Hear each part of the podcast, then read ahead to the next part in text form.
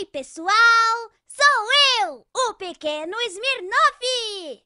O Benhur já vai começar, mas não se esqueça de ficar ligado nas minhas grandes aventuras! As grandes aventuras do pequeno Smirnoff! Até mais! Ben Nur. Ben Nur. Ben Nur. Ben Nur. Ben Nur. Boa noite, pessoal. Podia diminuir esse Benhu, né? Podia ser só três. Você tá ansioso É hoje? tão Quer? difícil botar só Tô, três, tô que tem que ser percebendo que você tá, sete. você tá um pouco Mas ansioso eu hoje. sou ansioso, você não sabe, não? Você só descobriu hoje isso? Eu sou É. uma pessoa ansiosa, pô. Eu tenho ansiedade. Tudo demora hoje em dia, eu não aguento mais, cara. Tudo é demorado, tu já percebeu? Você demora. Hoje você resolveu Hoje- também ser demorado. Hoje demorei uma hora no trânsito, cara, você acredita? É. Engraçado que eu saí depois de você e É, cheguei não, não mais eu- rápido. eu, não consegui nem sair aquela hora que eu falei que eu ia sair, cara. Hum, entendi. Mas, coisa, hein? Mas aí, aí, gostaram do nosso episódio especial ontem, hein? Seinfeld, né? Se não sou eu inventando coisa maneira para esse podcast, ele estagna, mas. você, né? É, exato. E aí, porra, a gente interpretou os personagens icônicos do seriado, hein? Ah, quantas risadas foram dadas. Dá pra você ir correndo agora. Eu vou te falar, galera, o que que tá vendo que ninguém viu direito aquela live beneficente, hein? Nossa, que vergonha, cara. Nem pra dar um dinheiro a mais pras crianças, cara. Isso não tem frieza no coração, não. No Natal, ainda por cima. Vai lá, dá um scanner naquele QR Code. Nem é pra gente esse dinheiro. Não é igual Criança Esperança, que tudo vai pro Didi. Não, entendeu? Lá não, vai pro negócio da, da criançada. Você não pode doar. Vai lá, do- doa dois reais que seja. Cinco reais, porra. Né? Caramba. Se é a sua primeira vez, sou Yuri Moraes, que é o Bento Ribeiro, sou bem o podcast, Isso aí. podcast mais... Mais natalino, hein? Feliz Natal, galera. O que, que vocês vão fazer no Natal? Escreve nos comentários aí, que a gente tá muito interessado em saber, hein? Boa. Hoje a gente vai ter o Lourenço Mutarelli aqui, Putz. maior autor de quadrinhos do Brasil, Show. grande autor de livros, dramaturgo, Ator. ator, fez de tudo. Tudo um pouco. Grande honra ter ele aqui. A gente tem trajetórias parecidas até na vida. Por Hum. isso que eu me identifico bastante, entendeu? Ah, A gente fez coisas, tem uma trajetória de vida muito parecida. Ator, bum. que mais? Dramaturgo. tchanã, tchan, tchan, que mais mesmo? é, várias É. outras coisas. várias. É, daqui a pouco a gente vai chamar ele aqui, mas antes esse episódio é patrocinado pela Insider. Exatamente, galera. Até, ó, fechamos esse ano aqui, todo ano, com essa parceria maravilhosa. Olha a minha insider roxa, maneira, hein? Ah, você não precisa ter inveja, não. Basta sair correndo lá no site da Insider e pegar uma pra você também. Eu vou te contar, sabe o que é essa aqui? A gente sempre fala, mas o que é essa? É uma tech shirt, certo? O Yuri tá vestindo uma. Olha aí, ele tá com um estilo mais, é, como é que é? Arrogante, né? Bom vivan, né? Meio arrumadola.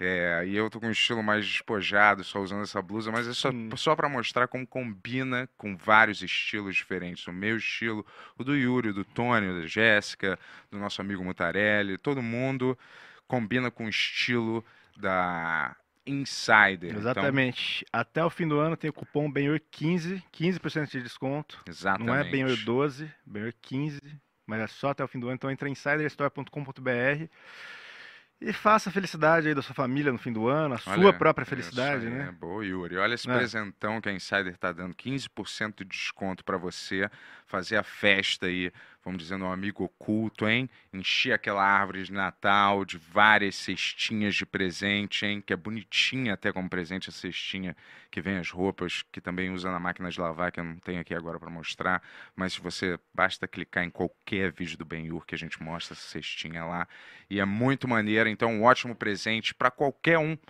pra mamãe, pra titia, pra vovó, pro padrinho, hein? Pro padrinho. Todo mundo esquece do padrinho, mas ele existe. Obrigado, Insider, patrocinar a última entrevista clássica do ano aí, né, do Benhor. Uhum. Olha só. Fechando com chave de ouro, né? Sim, o- certo? o- a gente tá pra chamar o Mutarelli aqui desde o ano passado e Exato, exato. teve indas e vindas e finalmente conseguimos trazer ele aqui. Maior fã do Mutarelli, deixou o cara esperando meia hora. Que Desculpa, Mutarelli. Vergonha, É. Não dá pra entender. Quando é a Caramba. pessoa que ele mais A, a- antecipa. a primeira, a primeira vez que eu cheguei sabota. atrasado foi hoje mesmo. E foi justo num, num grande episódio Ah, desse. Verdade, verdade. Mas então não vamos enrolar mais. O Tony vai deixar o link da loja para as camisetas Loja, também. não e vamos, loja, hein? vamos começar esse programa aí. Vamos lá.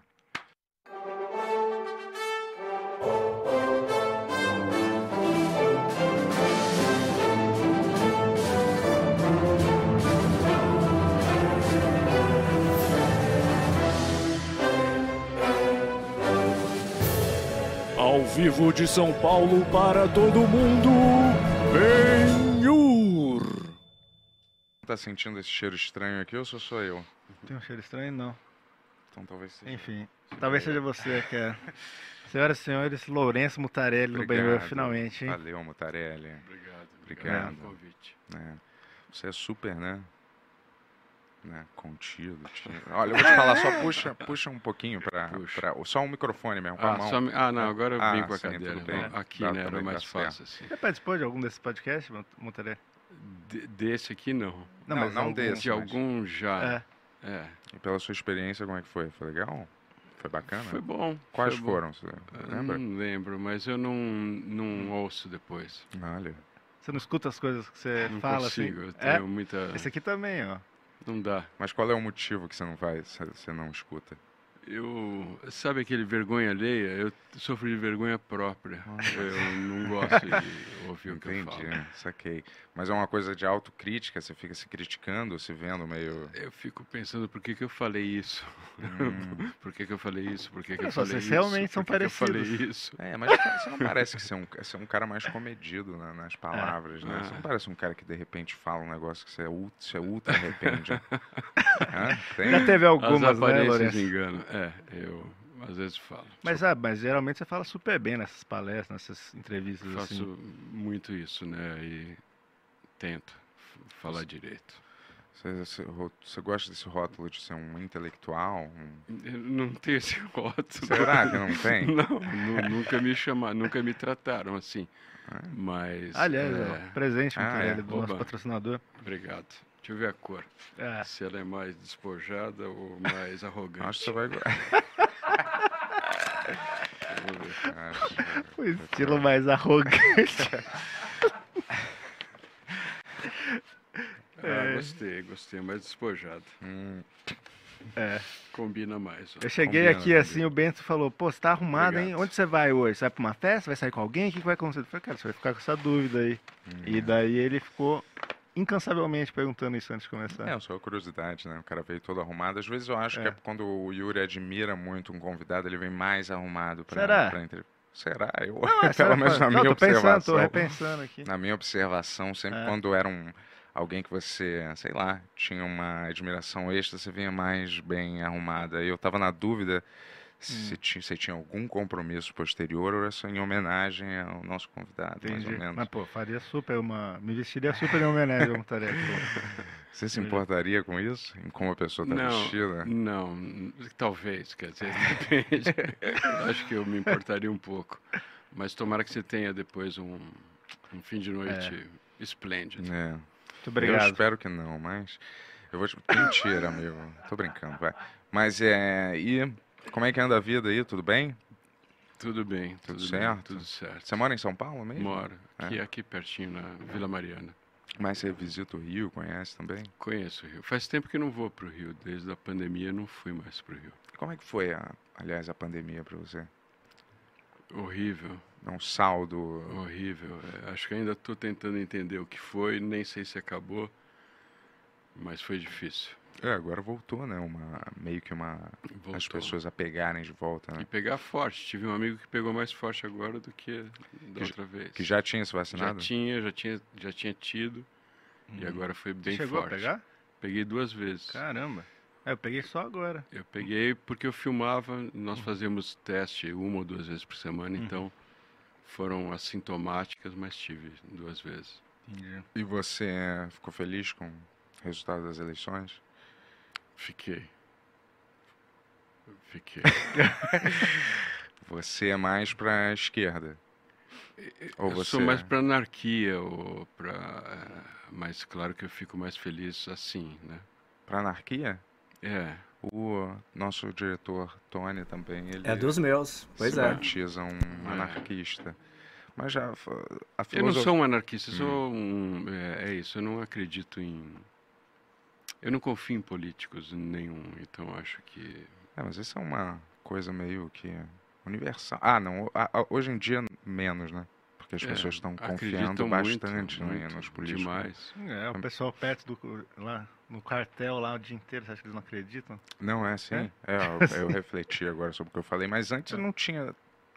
Não sei se antes tinha tanto isso ou se agora ficou Acho pior. que isso, como dizem hoje em dia, polarizou bastante, né? Eu Acho Uhum. que hoje em dia é mais. virou uma, uma pauta, uma, uma questão para as pessoas.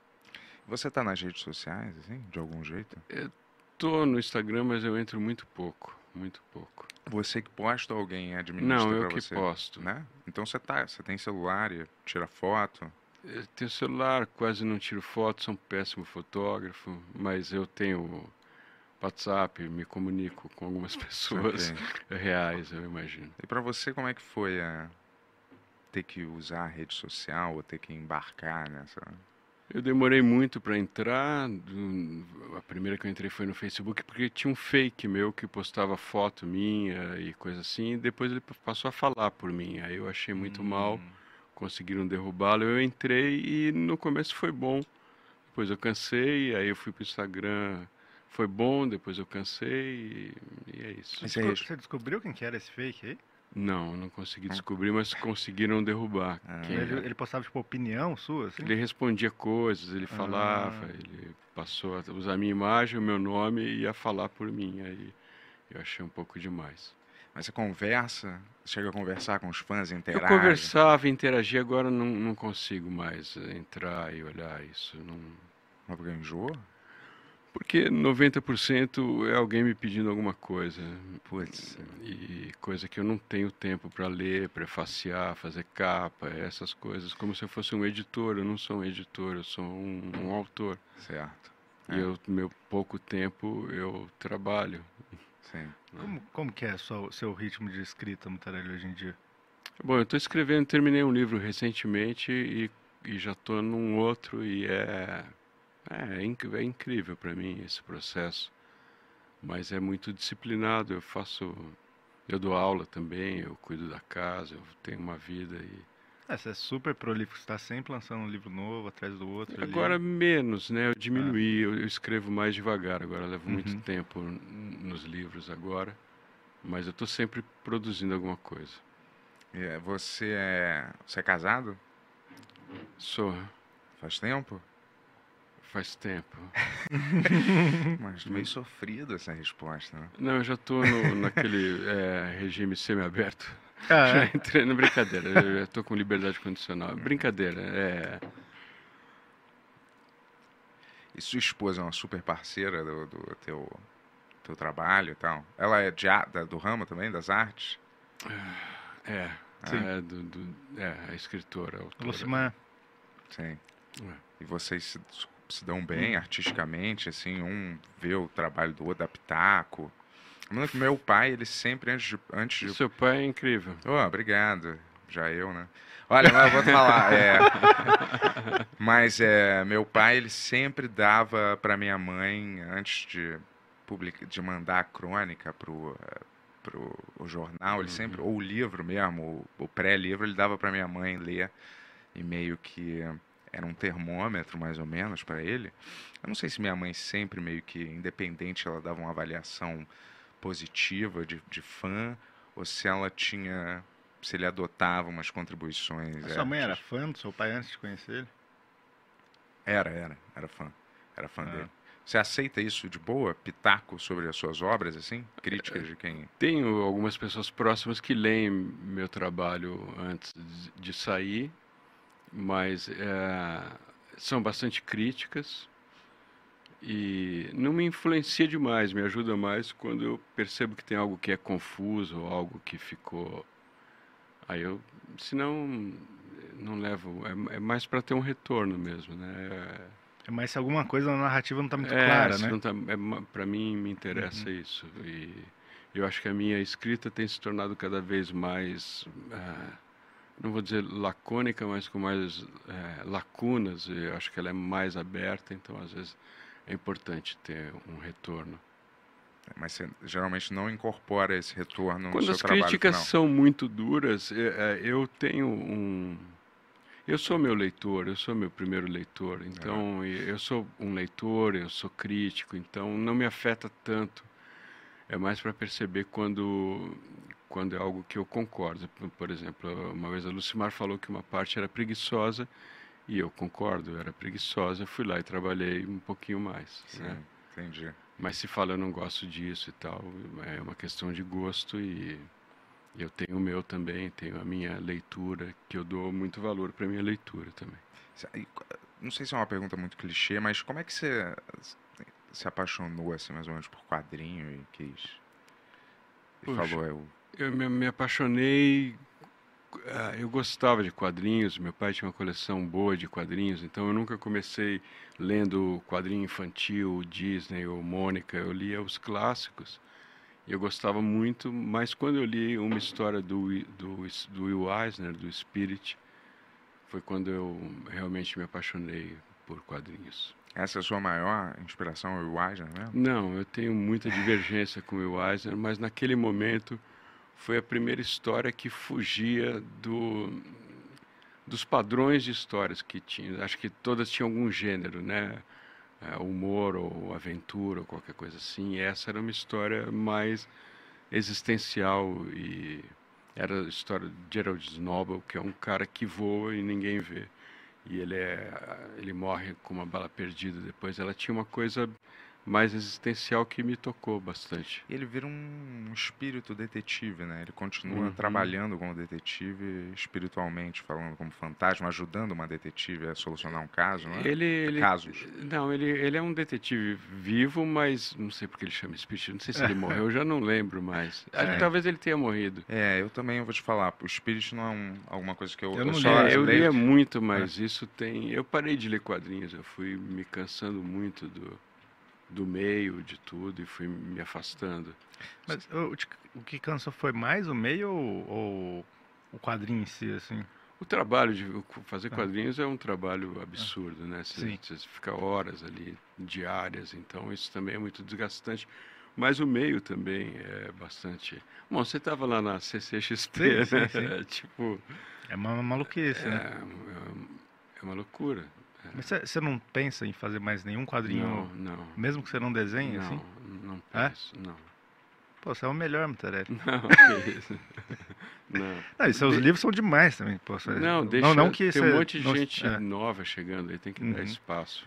Né? Mas o que, que é? É uma decepção com o mercado em geral? É uma. É uma decepção com, com, com muitas coisas, muita, muitas decepções, eu diria. E é isso, eu fui. é, Eu, eu me encontro mais na literatura, eu acho que eu vou mais fundo na literatura. Saquei. É, tem sido mais, mais, mais intenso e mais prazeroso para mim, então. Mas o quadrinho é parte da minha literatura. Minha literatura acho que tem muito desse meu trajeto pelos quadrinhos. Você seria um análogo a um Alan Moore, assim? não, não. Muito Mas eu- conceitual, eu- um quadrinista conceit- super conceitual e super com ideias mais firmes sobre obra e como deve ser a Não, postura do não, eu mercado. sou, eu estou experimentando. Cada trabalho Uhum. meu, eu, eu, eu sou novo, eu estou numa experimentação. Não tenho nenhuma, nenhuma certeza e, mas acho que tem sido uma tendência vários quadrinistas partirem para a literatura, porque chega um momento que você percebe que a imagem é, é- ela impõe demais. né? Então, o, o texto dá, é, é- eu que meu leitor é mais criativo e mais parceiro meu lendo do que vendo os meus quadrinhos. Eu acho que ele pode ir mais longe e, e, e preencher mais os vazios que eu deixo. Eu acho que o quadrinho a gente faz muito trabalho pro leitor, né? Tipo assim, é muito mais fácil pra ele ler, É muito mais fácil. Tem só que é muito coisa- mais difícil pra gente. É, exatamente. Demora Muito- demais, né? Demora demais. E qual é o, o que, que você quer abordar no seu- nos seus futuros trabalhos literários? Não, assim? eu me trato, é o meu tratamento. Eu, eu cada livro estou tratando alguma questão que eu estou vivendo. É, é um pouco isso. Para exorcizar alguma coisa dentro de você, assim? É, para eu, eu aparentar essa calma e Porque por dentro você é um turbilhão de nervosismo e ansiedade. Eu sou muito ansioso, muito ansioso. E como é que você lida com a ansiedade? Só escrevendo mesmo? Não, tem... não. Rebite, baseado também. tudo baseado, uísque, cogumelo, é, tudo que me acalme. É... Então, você, gosta de tomar cogumelo? Eu voltei agora, desculpa, é? não, não vamos falar sobre isso. É, é, tudo bem. É. Não, porque a gente já falou disso abertamente Entendi. aqui também. Já tomou, inclusive, no podcast. Ah, é legalizado Mas se não quiser falar, aqui, né? tudo né? bem. relaxa. É, né? Não, Mas... é, é, é, isso. Eu... eu, eu Mais espiritual, isso. Soul Não, search, não, não é espiritual, não. É, tem a ver com sensorial, com experimental mesmo, com criação, com trabalho. Sim. E quanto tempo você leva em média para terminar um trabalho? Você define assim, eu tipo, não, eu vou não. começar ou ele vai sendo criado conforme você vai fazendo? Não, ele, ele tem o tempo dele. É uma história que vai é, me sendo contada também. Eu, eu sou um, quase um instrumento daquilo. Eu deixo aquilo, eu não tenho pressa, não tenho. Eu escrevia muito rápido, agora eu levo bastante tempo lapidando mais, deixando descansar, justamente dando distância para que eu possa ler como um leitor, assim, com, com distância. Sim, entendi. Isso me ajuda. Como que você vê esse mundo mais novo que a gente vive, assim, que tudo é muito planejado, assim, nesse sentido, assim, né? É, eu, eu acho que é muito chato. O pessoal se impõe muitas metas, uh, impõe número de capítulos, de página, antes de começar uma história. Bota um título em algo que não sabe nem o que é. Eu vejo isso muito com meus alunos. Tem uma é, é, isso é um, um problema. É, é, esses cursos que ensinam roteiro e técnicas de roteiro, isso não tem nada a ver com literatura. Né? Roteiro é, é uma. É, a Ana Mulher falou, uma entrevista que eu fiz com ela. o cinema tem muito a ver com música, ele tem muito a ver com o tempo. A literatura é um outro tempo, é uma outra coisa. Você não precisa se não tem fórmula. Uhum. Não tem muita fórmula. Tem, sei lá, tem verdade, tem mergulho. E a atuação para você? A atuação é.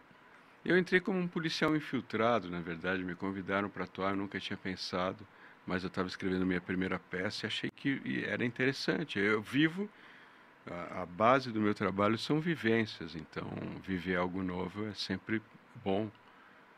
E, e aí foi acontecendo. É, acontece às vezes. Sim, mas você me parece ser mais tímido, né?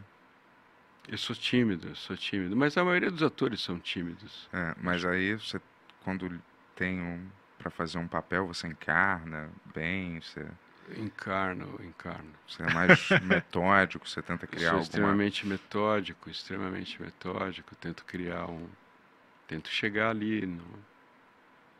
É, quando eu trabalho, basicamente fiz uma peça só como uhum. ator. Então no cinema você está muito protegido por uma equipe. Você não está. A exposição vem quando isso sai.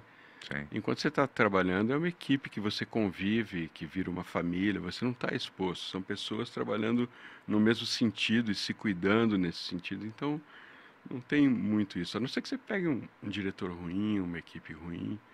Você tem, você tem vontade de, dirigir um filme? Nenhuma, nenhuma. Eu sou autor, eu, eu, não acredito muito na autoria. Apesar desse David Lynch aqui, esse piso e essa, que eu acho que é um autor, acho que são poucos os diretores que conseguem ser autores. Eu não sei como seria na minha vida ter que lidar com todo respeito e, carinho e uhum. afeto e, e, e, com direção de arte. Eu não, eu não consigo.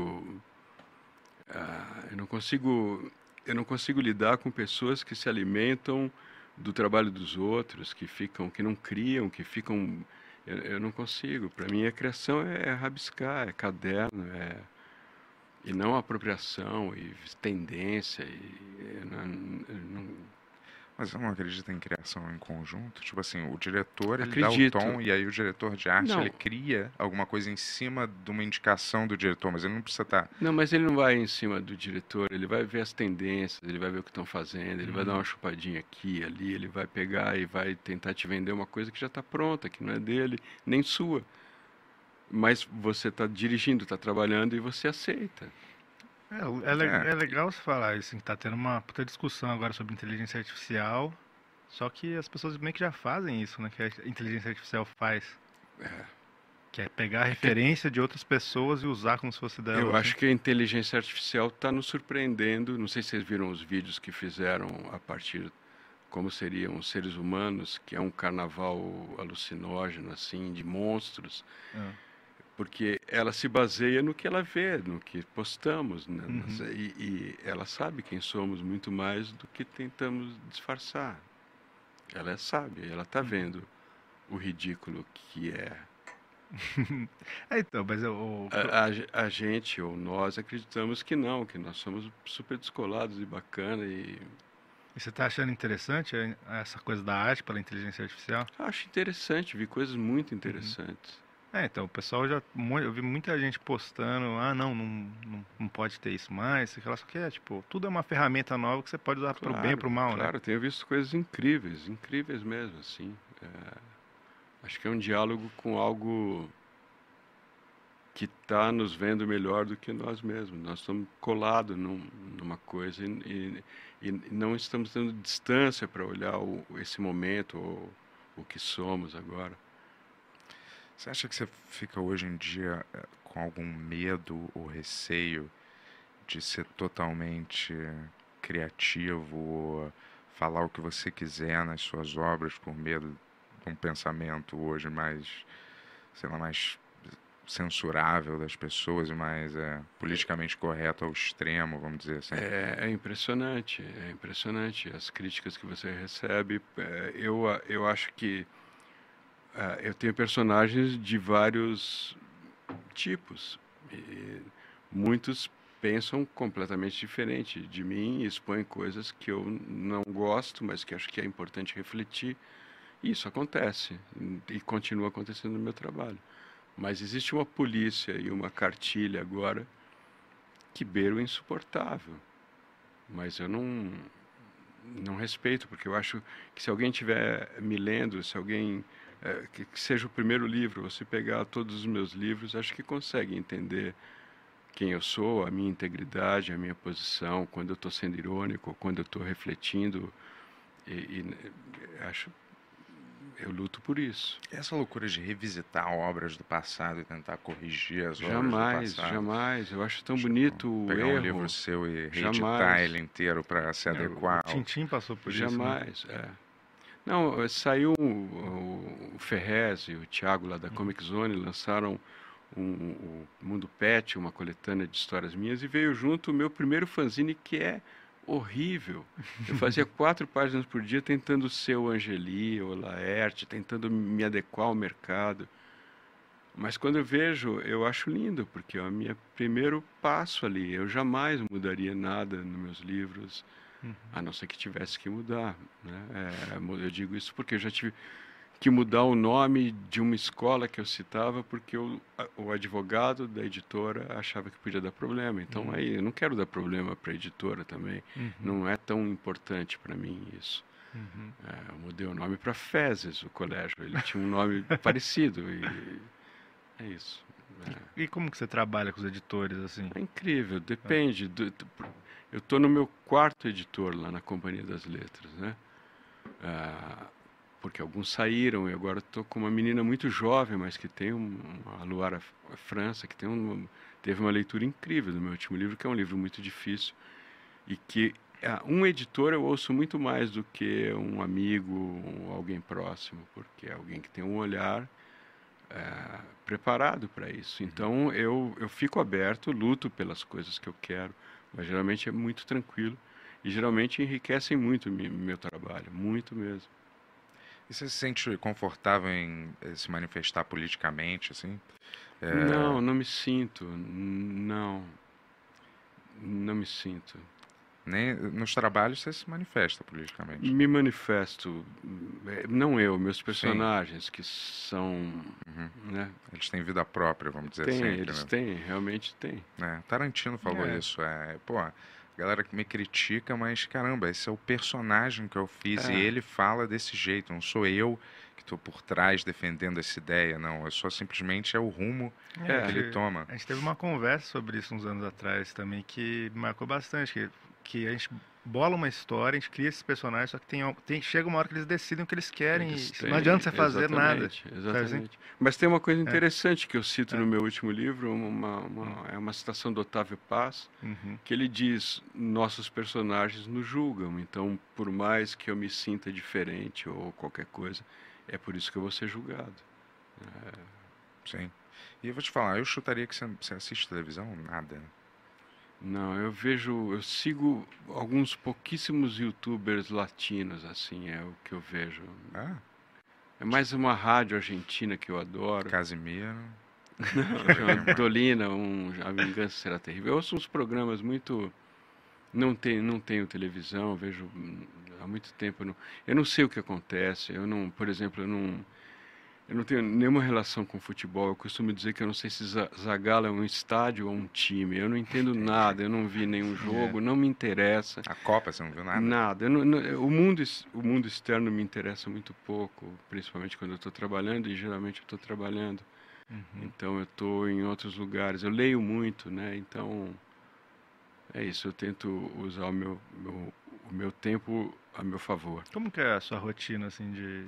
Eu não durmo, né? Eu tenho É? um problema de insônia terrível e eu, eu durmo pouco, eu acordo cedo, eu trabalho de manhã na, na minha escrita, depois eu cuido da casa, eu bebo muito, eu, eu tenho uns cadernos onde eu ah, experimento muita coisa e, e depois leio, e é meio isso. é, eu tento ter uma rotina mesmo, é- a rotina é muito importante para mim.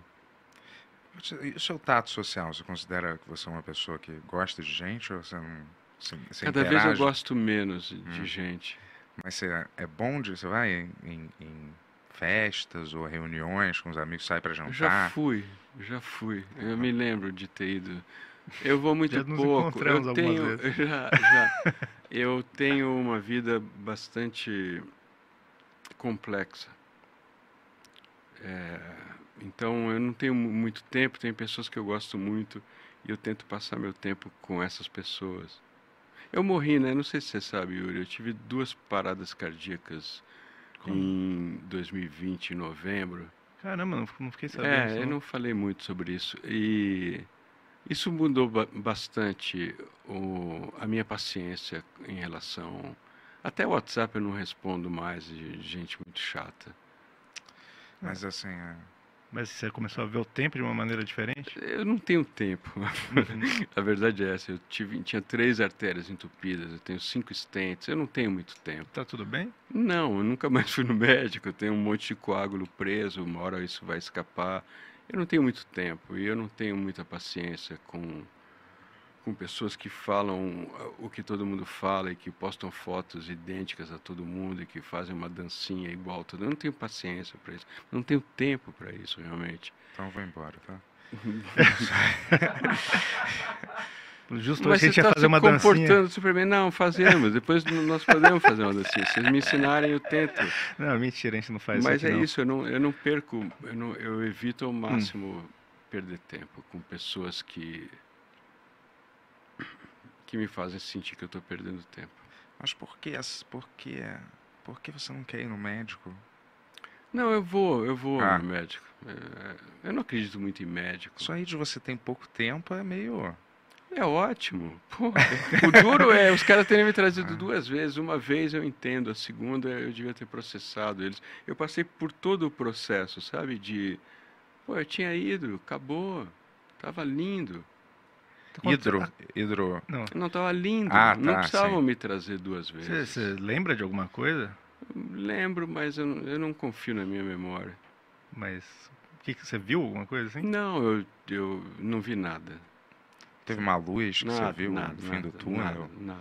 Alguma visão? A Nada. sua vida passou pelo seu olho? Um flashback, às vezes? Depois eu repensei muito a minha vida. Sim. A minha vida. né? Acho que ninguém pode chamar a sua vida de sua vida. A vida é. Você vive, acho que. 80%, 90% para os outros. Então, na sua atual mentalidade, você não tem medo da morte nenhuma? Ah, eu não vou dizer que eu não tenho, eu tenho medo, eu tenho medo do. Ah, eu, é uma, eu uso isso no livro também, é uma citação. É, a morte é doce, sua antessala é cruel. Morrer é horrível. Esse processo de morte, de hospital, de dor, isso é horrível. Sim, mas o, o a morrer em si? Morrer em si é. Pronto. Você espiritualizado em alguma maneira, assim, de algum? Ou Não, eu, eu tinha, eu estava é. tentando fundar a igreja de um homem só, eu estava criando a minha uhum. religião, né, que só serve para mim, não ia ganhar dinheiro, não ia. Eu fui pegando símbolos importantes da minha vida e dando valor e criando quase uma liturgia para porque tem valor para mim. Mas agora não tenho nada, nada de. Você não acha meio estranho que o meu pai também ele tinha muito pouco é, tato social e os círculos de amigos eram super peculiares quando eles existiam, né? Mas é que todos os artistas que têm um entendimento mais, às vezes, ele tinha um super entendimento na escrita dele da, da mente humana, né? De, de, diferentes pessoas, uma leitura humana é, e uma expressão da, da, da, condição humana e da cabeça das pessoas muito boa, uma leitura muito boa das pessoas, né? Mas, ao mesmo tempo, nenhum tato social. Mas, é, não, você não acha que é meio estranho que o artista tem essa sensibilidade toda para né, escrever e para ler o outro ser humano, mas para botar em prática é sempre uma coisa, às vezes, meio sofrida, assim, né? É, o problema de conhecer o ser humano é é esse. Se você conhece o ser humano, você sabe que não vale muita coisa. É, mas você acha que tem que acompanhar essa? Vou te dizer. Às vezes você não ganha inspiração, mesmo com as experiências meio negativas de você conhecer alguém ou se expor a alguma situação meio chata, aquilo não serve às vezes. Mesmo que você não perceba na hora, mas como uma certa inspiração até para você falar mal daquilo, serve para criticar, serve, né? Serve sim. Mas é duro passar por isso. Eu posso criar de outras formas também. Sim. Né? Mas, claro, serve. serve é... E como é que você se alimenta criativamente, eu Você vê filme? experimento muito. Não, eu vivo. Hum. Eu vivo. Eu estou onde eu estou e, e procuro viver. Claro, eu leio, vejo cada vez menos filme, mas... mas... Leio, mas não é aí. Eu vive, procuro vivenciar onde eu tô. Mas como é, desculpa, mas como é que se você não é uma figura muito social, uh, como é que funciona mais eu ou tenho menos uma essa... janela, eu tenho uma janela, eu vou ao mercado, eu ando de metrô, de ônibus, eu ando. Uh... Você faz alguma coisa para se acalmar, alguma coisa tipo mental de uh, psicólogo, análise, não, yoga? Eu fiz muito psicólogo, não, não faço, não faço. É eu, eu, eu, eu, eu, tenho uns cadernos que ali é o meu, meu lugar, sabe? O meu lugar mental é um lugar de, de experimentação, é um lugar que me acalma, que, que gera muita coisa e é, esse é o meu método de... No, nos cadernos você experimenta bastante, mas tem alguma coisa que você freia assim na hora de lançar, que você fala, pô, não posso falar isso? Hoje em dia tem. É? Hoje em dia tem. Eu tive uma, uma crítica outro dia porque no meu último livro eu, eu falei que tinha um, algo sobre o criado mudo do personagem. Caramba. Ah, era eu, racista. Eu tinha que falar é, é, é, mesinha de cabeceira e está certo. Posso, uhum. No próximo livro eu estou falando mesinha de cabeceira, não estou falando uhum. mais criado mudo. Mas é isso, você está sendo policiado por coisas que é, eu aprendi, são as palavras que eu aprendi, né? Quando você aprende uma palavra como essa, eu nunca tinha parado para pensar que é um criado mudo, um criado que não, Sim, né, um... com deficiência, áudio deficiente, sei lá. Era um escravo que eles botavam é, mudo, surdo, é, para ficar do lado ficar, Então, ali mas eu estou falando de uma, uma eu, Sim, esse, uma mesa, essa pequena mesa é. que eu uso e que é muito importante para mim, onde estão tá meus livros, minha luminária e tal eu chamava assim porque foi assim que eu aprendi. Agora eu reaprendi e vou falar mesinha de cabeceira. Eu não sei se pode pôr mesa de cabeceira, ou aí pode parecer que ela é maior do que ela é, sabe? Pode Uhum. parecer que eu estou ostentando. Uma Então, acho que eu vou mesa. falar mesinha, porque ela é pequena mesmo, é Sim. muito bonita, Uhum. mas ela é pequena. Eu não vou tentar ostentar. Mas, em, mas É bom que vocês tenham humor, eu gosto disso. Isso é uma coisa que eu aprecio muito. É, É. que legal. Olha, Eu lembro que eu mostrei, primeira o- pessoa que fala isso pra gente, mas Não, obrigado. muito bom. eu mostrei os gosto. vídeos do Gangbang que o Tony fazia com a gente, inclusive o Mutarelli Hum. gostou pra caramba, Pra né? caramba, gostei muito mesmo. Obrigado. Mas o Mas o que que te atrai num, o que que, que quando você vai ver um filme, é um livro um também. é. livro ou alguma coisa, o que que, o que que te atrai? Super-heróis? Pelo amor de Deus, não, não vejo super-herói. Eu vi, o, o- eu detesto esse universo super-herói, é uma coisa que eu nunca, nunca gostei, nunca me, me atraiu, mas é, eu fui ver o Coringa lá com Ah, o Joaquim Coringa. Fênix, aquilo é maravilhoso. É, então, aquilo, Aquilo mas é um aquele taxi foge. né? driver, né? um- É, era pro Scorsese fazer, inclusive. é, né? tinha que é, não Só que ele, precisava. só que ele olhou e já é falou, "Ah, já fiz isso, provavelmente, né? É, mas é lindo. O, É. no- o- o- eu acho, esqueci o nome do personagem do Taxi Driver. Vamos chamar o taxista. Travis Bickle, É isso aí. né? Ele não dançava. né? Esse dança. Isso é uma grande diferença. É, é, ele combina também com aquele um pouco o rei da comédia, parece. É também, né? verdade. Tem essa, é, tem isso também. Gosto E muito. o, é, ele Hum. compartilha mais ou menos da sua, mais ativamente da sua filosofia de vida, que é um anarquismo total, né? Não, eu não sou, eu não vou dizer que eu sou um anarquista. Eu vou dizer que eu não me filio a nada. Eu não me filio, a, a- não faço parte. Não, não tem alguém que eu falo, nossa, que bacana, eu vou lá. É claro, eu voto. Eu tenho, tive que votar depois de 30 anos, é o que eu digo. É horrível dizer isso, mas tive. Ah, antes eu anulava, porque é uma posição política também. Sim, anular o voto. Não né? é? É uma verdade. posição. É, é o que eu fazia. Não é o que eu faço agora, porque agora não dá para brincar. É, é inacre- eu nasci em abril de 64. E aí foi inacreditável ver o que aconteceu na penúltima eleição. Foi inacreditável. E, e eu tenho muito problema com a realidade, eu nego a realidade, eu tenho a minha vida própria, a minha realidade. Eu, eu tento evitar um pouco isso. Eu não tenho, não sou anarquista também, sei lá. é. eu só não, não confio muito. É porque o rótulo do meio é o isento, né? Que é chato, né? Se você não se filia a nenhum rótulo, você já tem um outro rótulo também que é isento. É.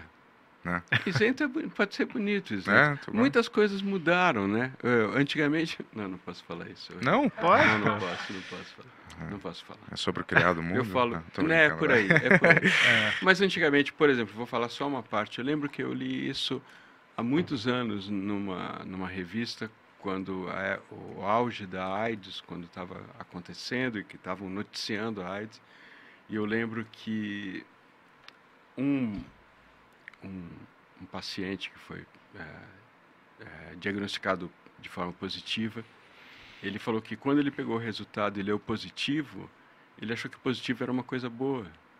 Então, eu sou desse tempo que positivo era uma coisa boa e muitas outras coisas eram tinham um significado completamente distinto do que tem hoje e estão se tornando hoje um lugar muito comum e muito repetido, sem reflexão nenhuma, eu acho. Você sente que teve uma inversão no mundo muito maluca, assim, de... tipo, politicamente correto antes era uma coisa muito de direita, assim.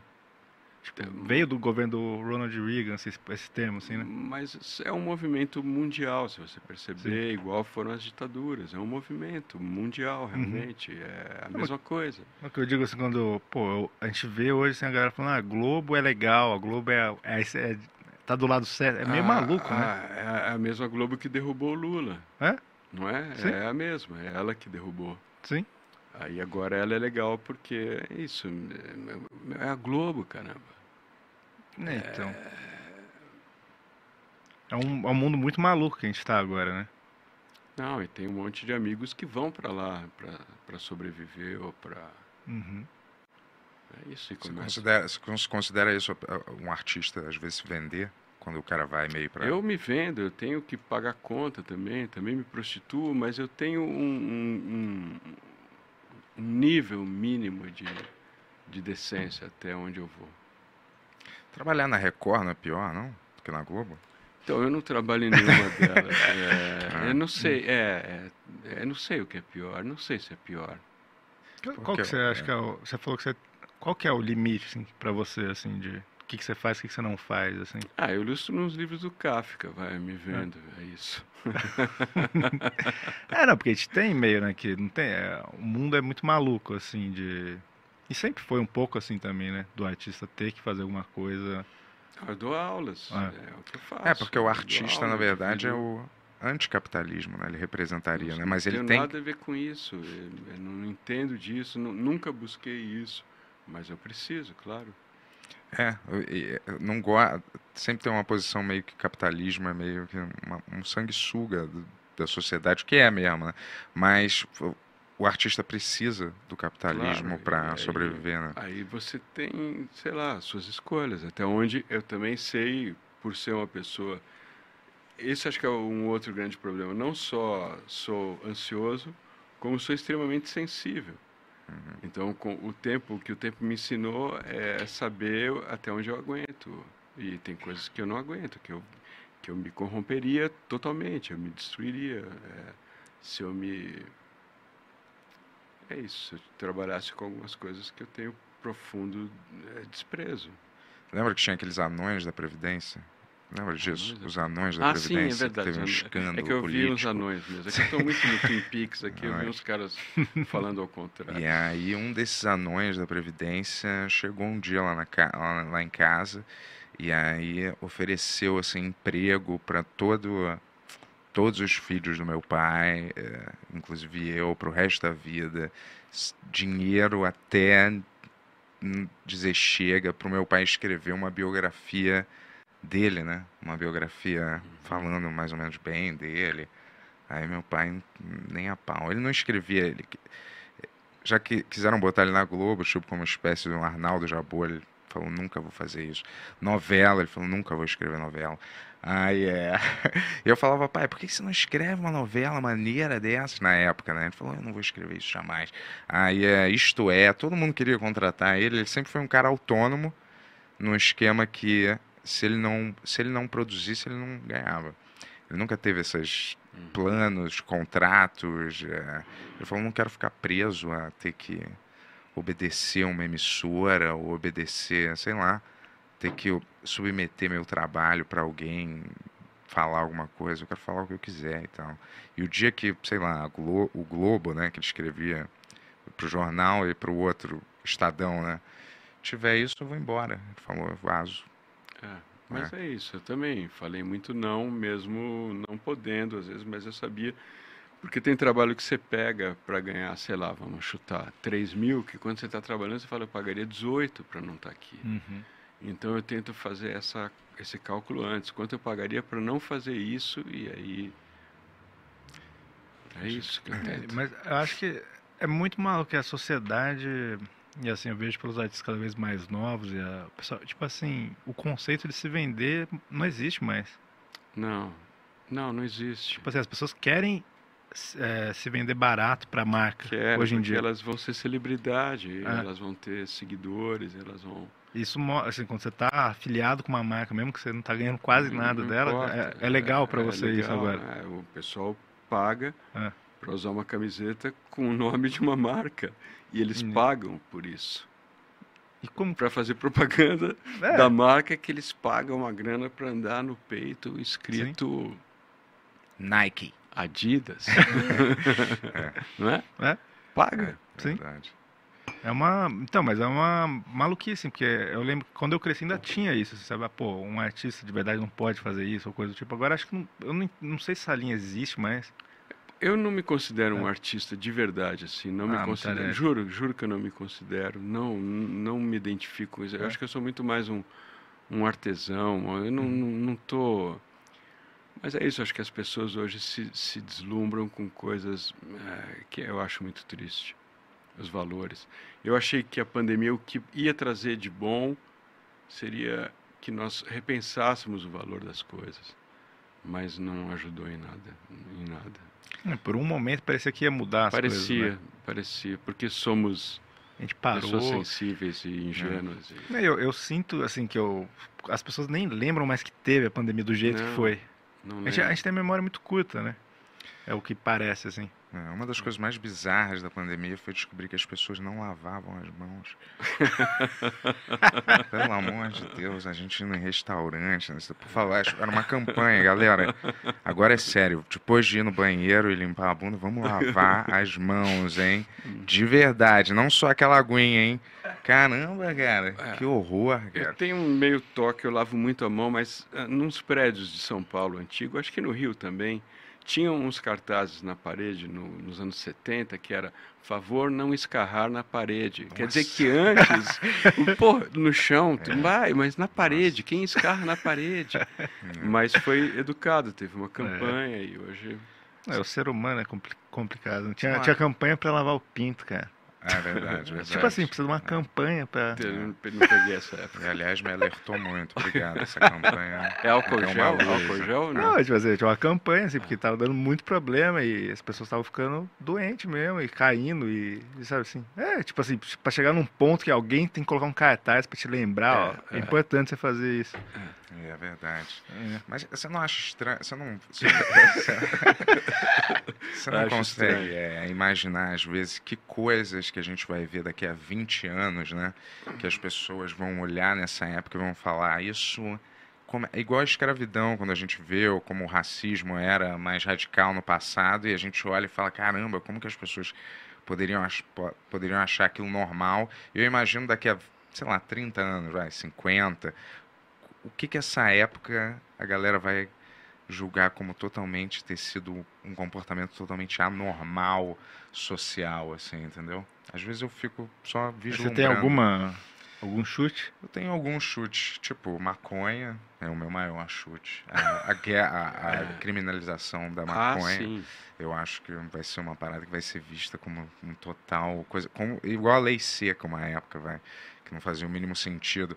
É, os animais, infelizmente, eu acho que isso vai ser visto como um total absurdo. né? Mas os pets, você diz, ou Também. todos os animais? Porque isso também é uma loucura, né? Também, a quantidade de. pe- Mas eu tenho uma teoria que, o- se vocês perceberem, é porque abriu muito pet shop.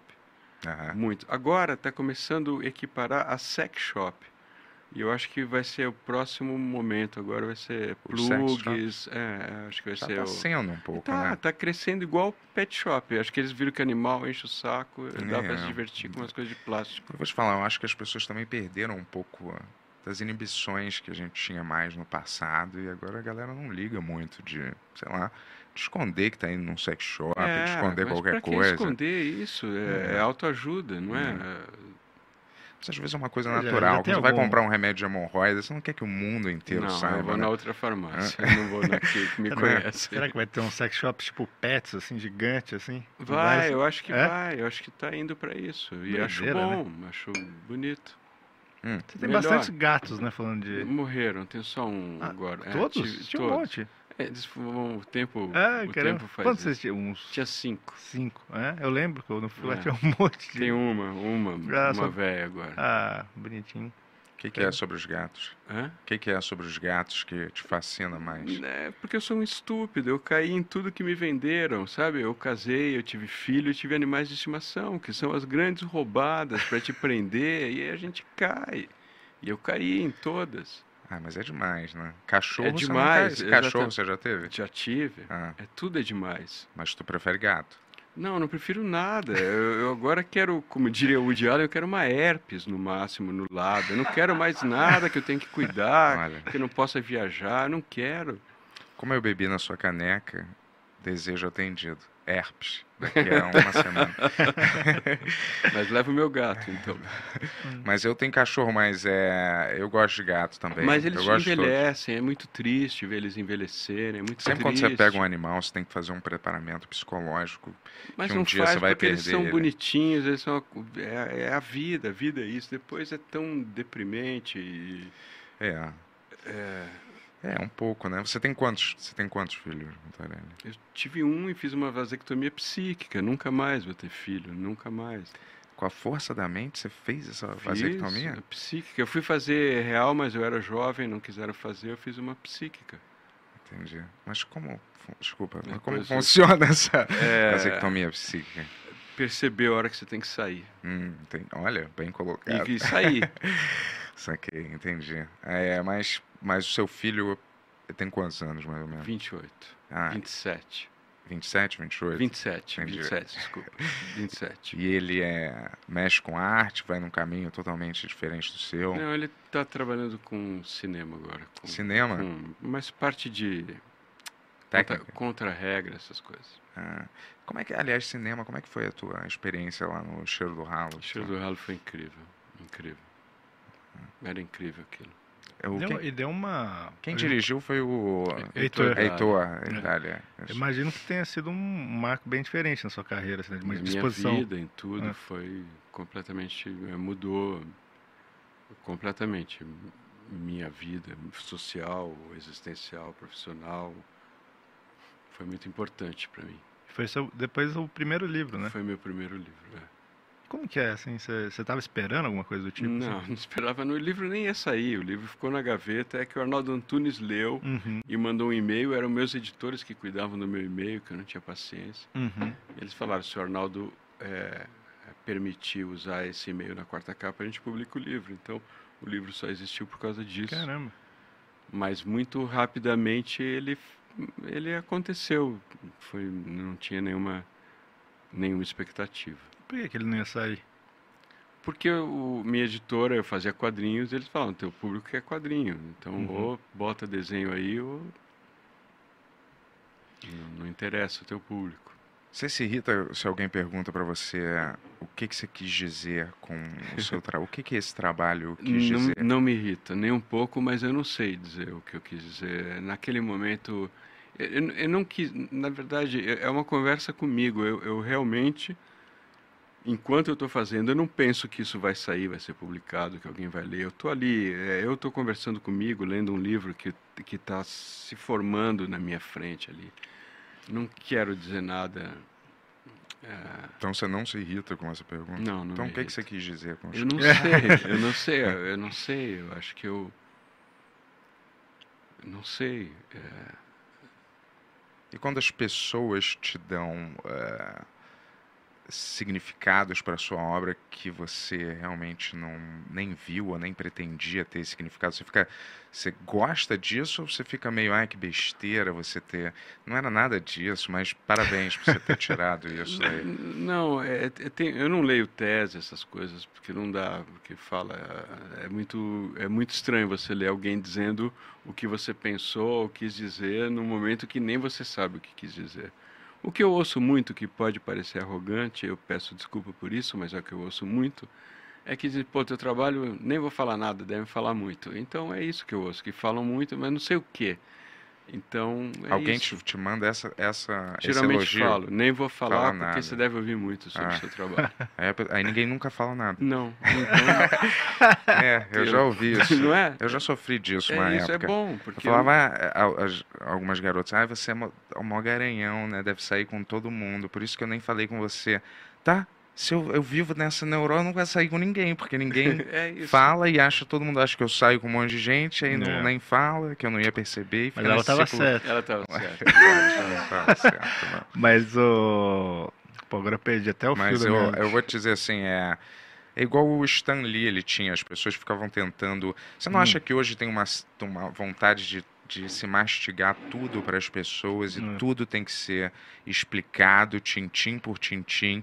A subjetividade ou a interpretação, às vezes, de uma obra, me parece que, tipo assim, só quando é uma coisa muito independente, artística, mas antes tinha esse fator. O próprio, próprio Taxi Driver que vocês estavam falando, que é um filme muito mais aberto a a interpretações do que, a visões do que está acontecendo ali, daquele personagem. Cada um pode tirar coisas, é subjetivo que você pode tirar daquele filme, mais ou menos, né? É, apesar dele ser bem direto em algumas coisas, mas é subjetivo que você que se absorve dali, né? Sim. Várias pessoas têm Toda vez que eu compreensões. vejo, eu, eu tenho uma É visão diferente, completamente diferente é dele. verdade, É diferente. Então não tem, na verdade, uma, né, uma explicação, tudo requer uma explicação do que, que aquele fim significou, é, por que, que o autor. E o autor, hoje em dia, o autor. Aliás, o autor e o diretor. Lembra quando os autores e diretores tinham uma áurea misteriosa em torno deles? Você não sabia direito quem era você. Talvez ninguém nunca tivesse visto seu rosto, Mutarelli. Verdade. Você era só um autor. Alan Moore, muito tempo eu imaginava como é que era a Verdade. cara do Alan Moore. Eu nunca tinha visto. Eu falava, Uhum. queria tanto ver o, o rosto desse desenhista. E hoje não, quando você vira um autor, alguma coisa, você tem que assinar um contrato midiático completo.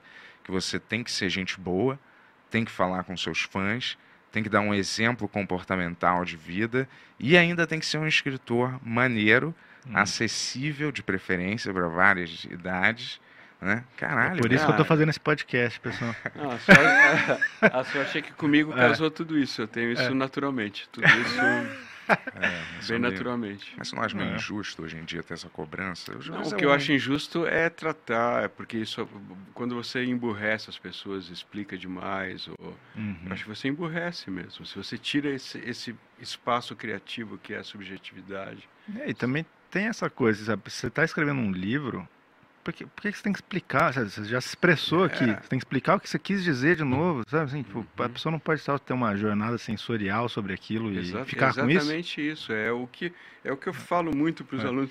Não é o que o, o autor quis dizer, é o que aquilo diz para você. É Uhum. uma outra relação.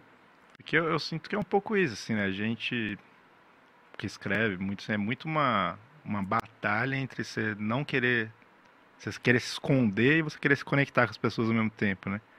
E, tipo, E- e eu o livro é meu enquanto eu escrevo. Depois que ele sai, ele é de quem lê. Se a Sim. pessoa fala que o fim é, é aquilo, é, É. dele. Eu, eu E aí fica, fica um desafio, assim, né? Sempre de, ah, mas você sabe o que você quis dizer com isso? Aquela, sabe? E, e eu já vi o David Lynch putasse uma vez com um repórter, que o cara falou, pô, mas você, você sabe o que você quis? Eu, eu sei, mas não vou ficar te explicando aqui. Claro. Sabe? Vê o filme e...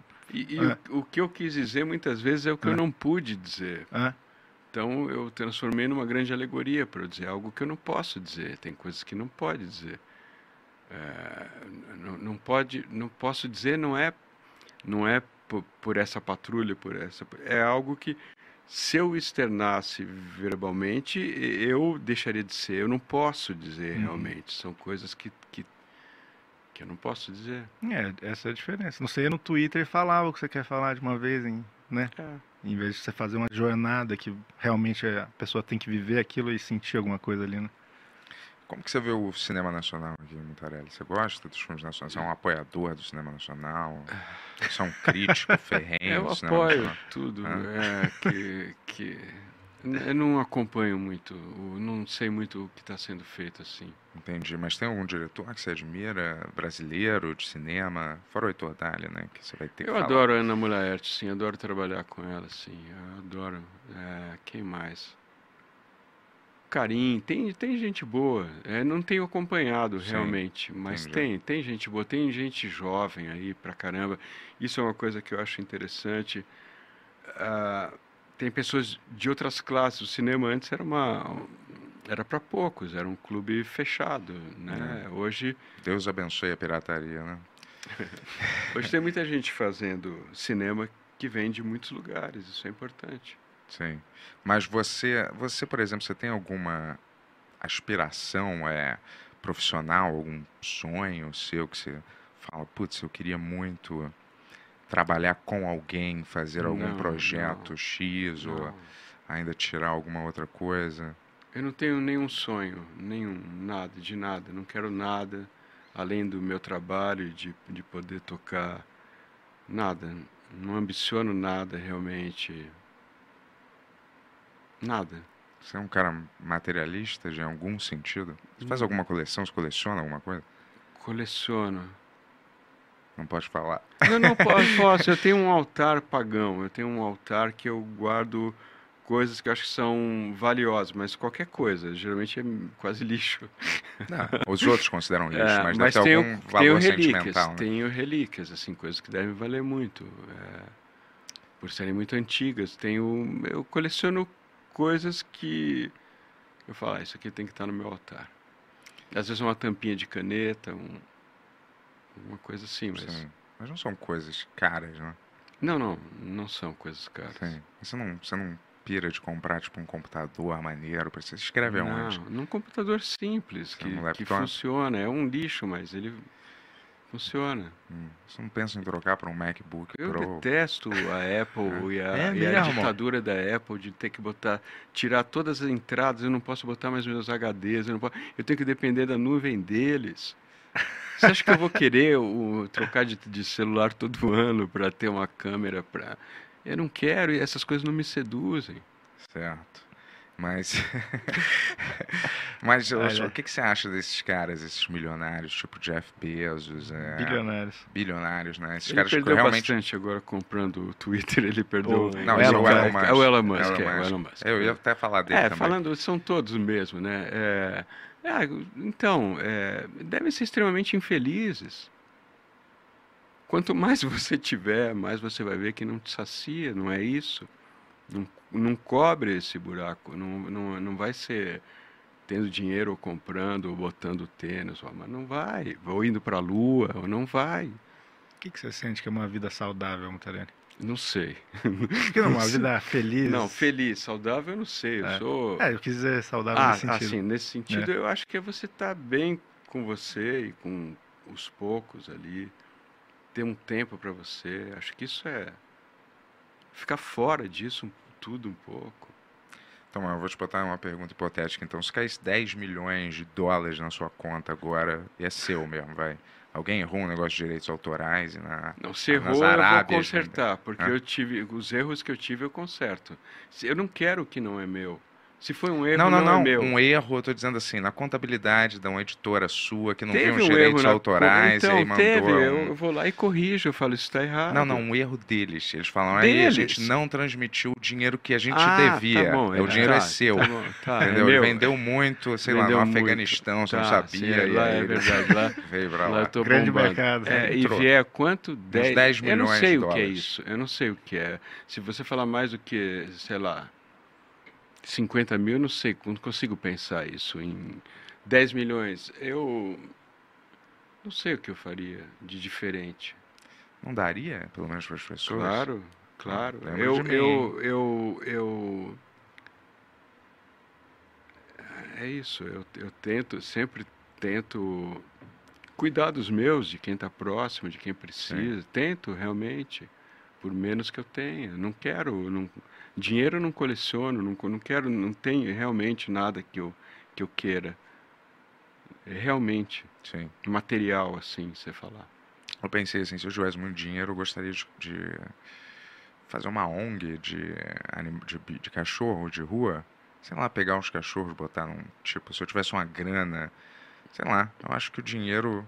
Pode parecer cafona e clichê, mas às vezes ajudar os outros faz bem, né? Faz, claro que faz. Para você, principalmente. Também pra gente. É, e eu, eu, é, claro que ajudaria, é, mas. Mas você não pensa em ter um iate, nem. Meu Deus. Hã? eu ia ter que ir pra praia para entrar num ia. Não, não penso. Sim. Nem um trailer, nem uma limusine, nem um carro. Eu não tenho carro, não, não quero ter carro. Mas você sabe dirigir. Sei, mas não dirijo há muito tempo. Já venceu minha carteira. Não quero mais dirigir. Não quero viver a loucura dessa cidade. É, Você gosta de viajar? Não gosto mais. Eu detesto aeroporto. Viajar é bom, claro, é Uhum. sempre bom, mas você tem que passar por um aeroporto. É. Isso é muito chato. Chatíssimo ser muito chato. revistado. é. Revistado. e- Porra, às vezes você tá escondendo um, um baseado, você tem que ficar morrendo de medo se alguém vai. E é pra ter Algum medo cachorro mesmo. vai Vem tá lá. sempre aqueles cachorros. E o É. uísque, você não pode levar sua garrafa, mas você pode comprar no free shop. É, É. tudo muito hipócrita. Os é muito- preços absurdos também, que tipo, ninguém deveria poder pagar isso, né? É. Ah, é muito chato mesmo.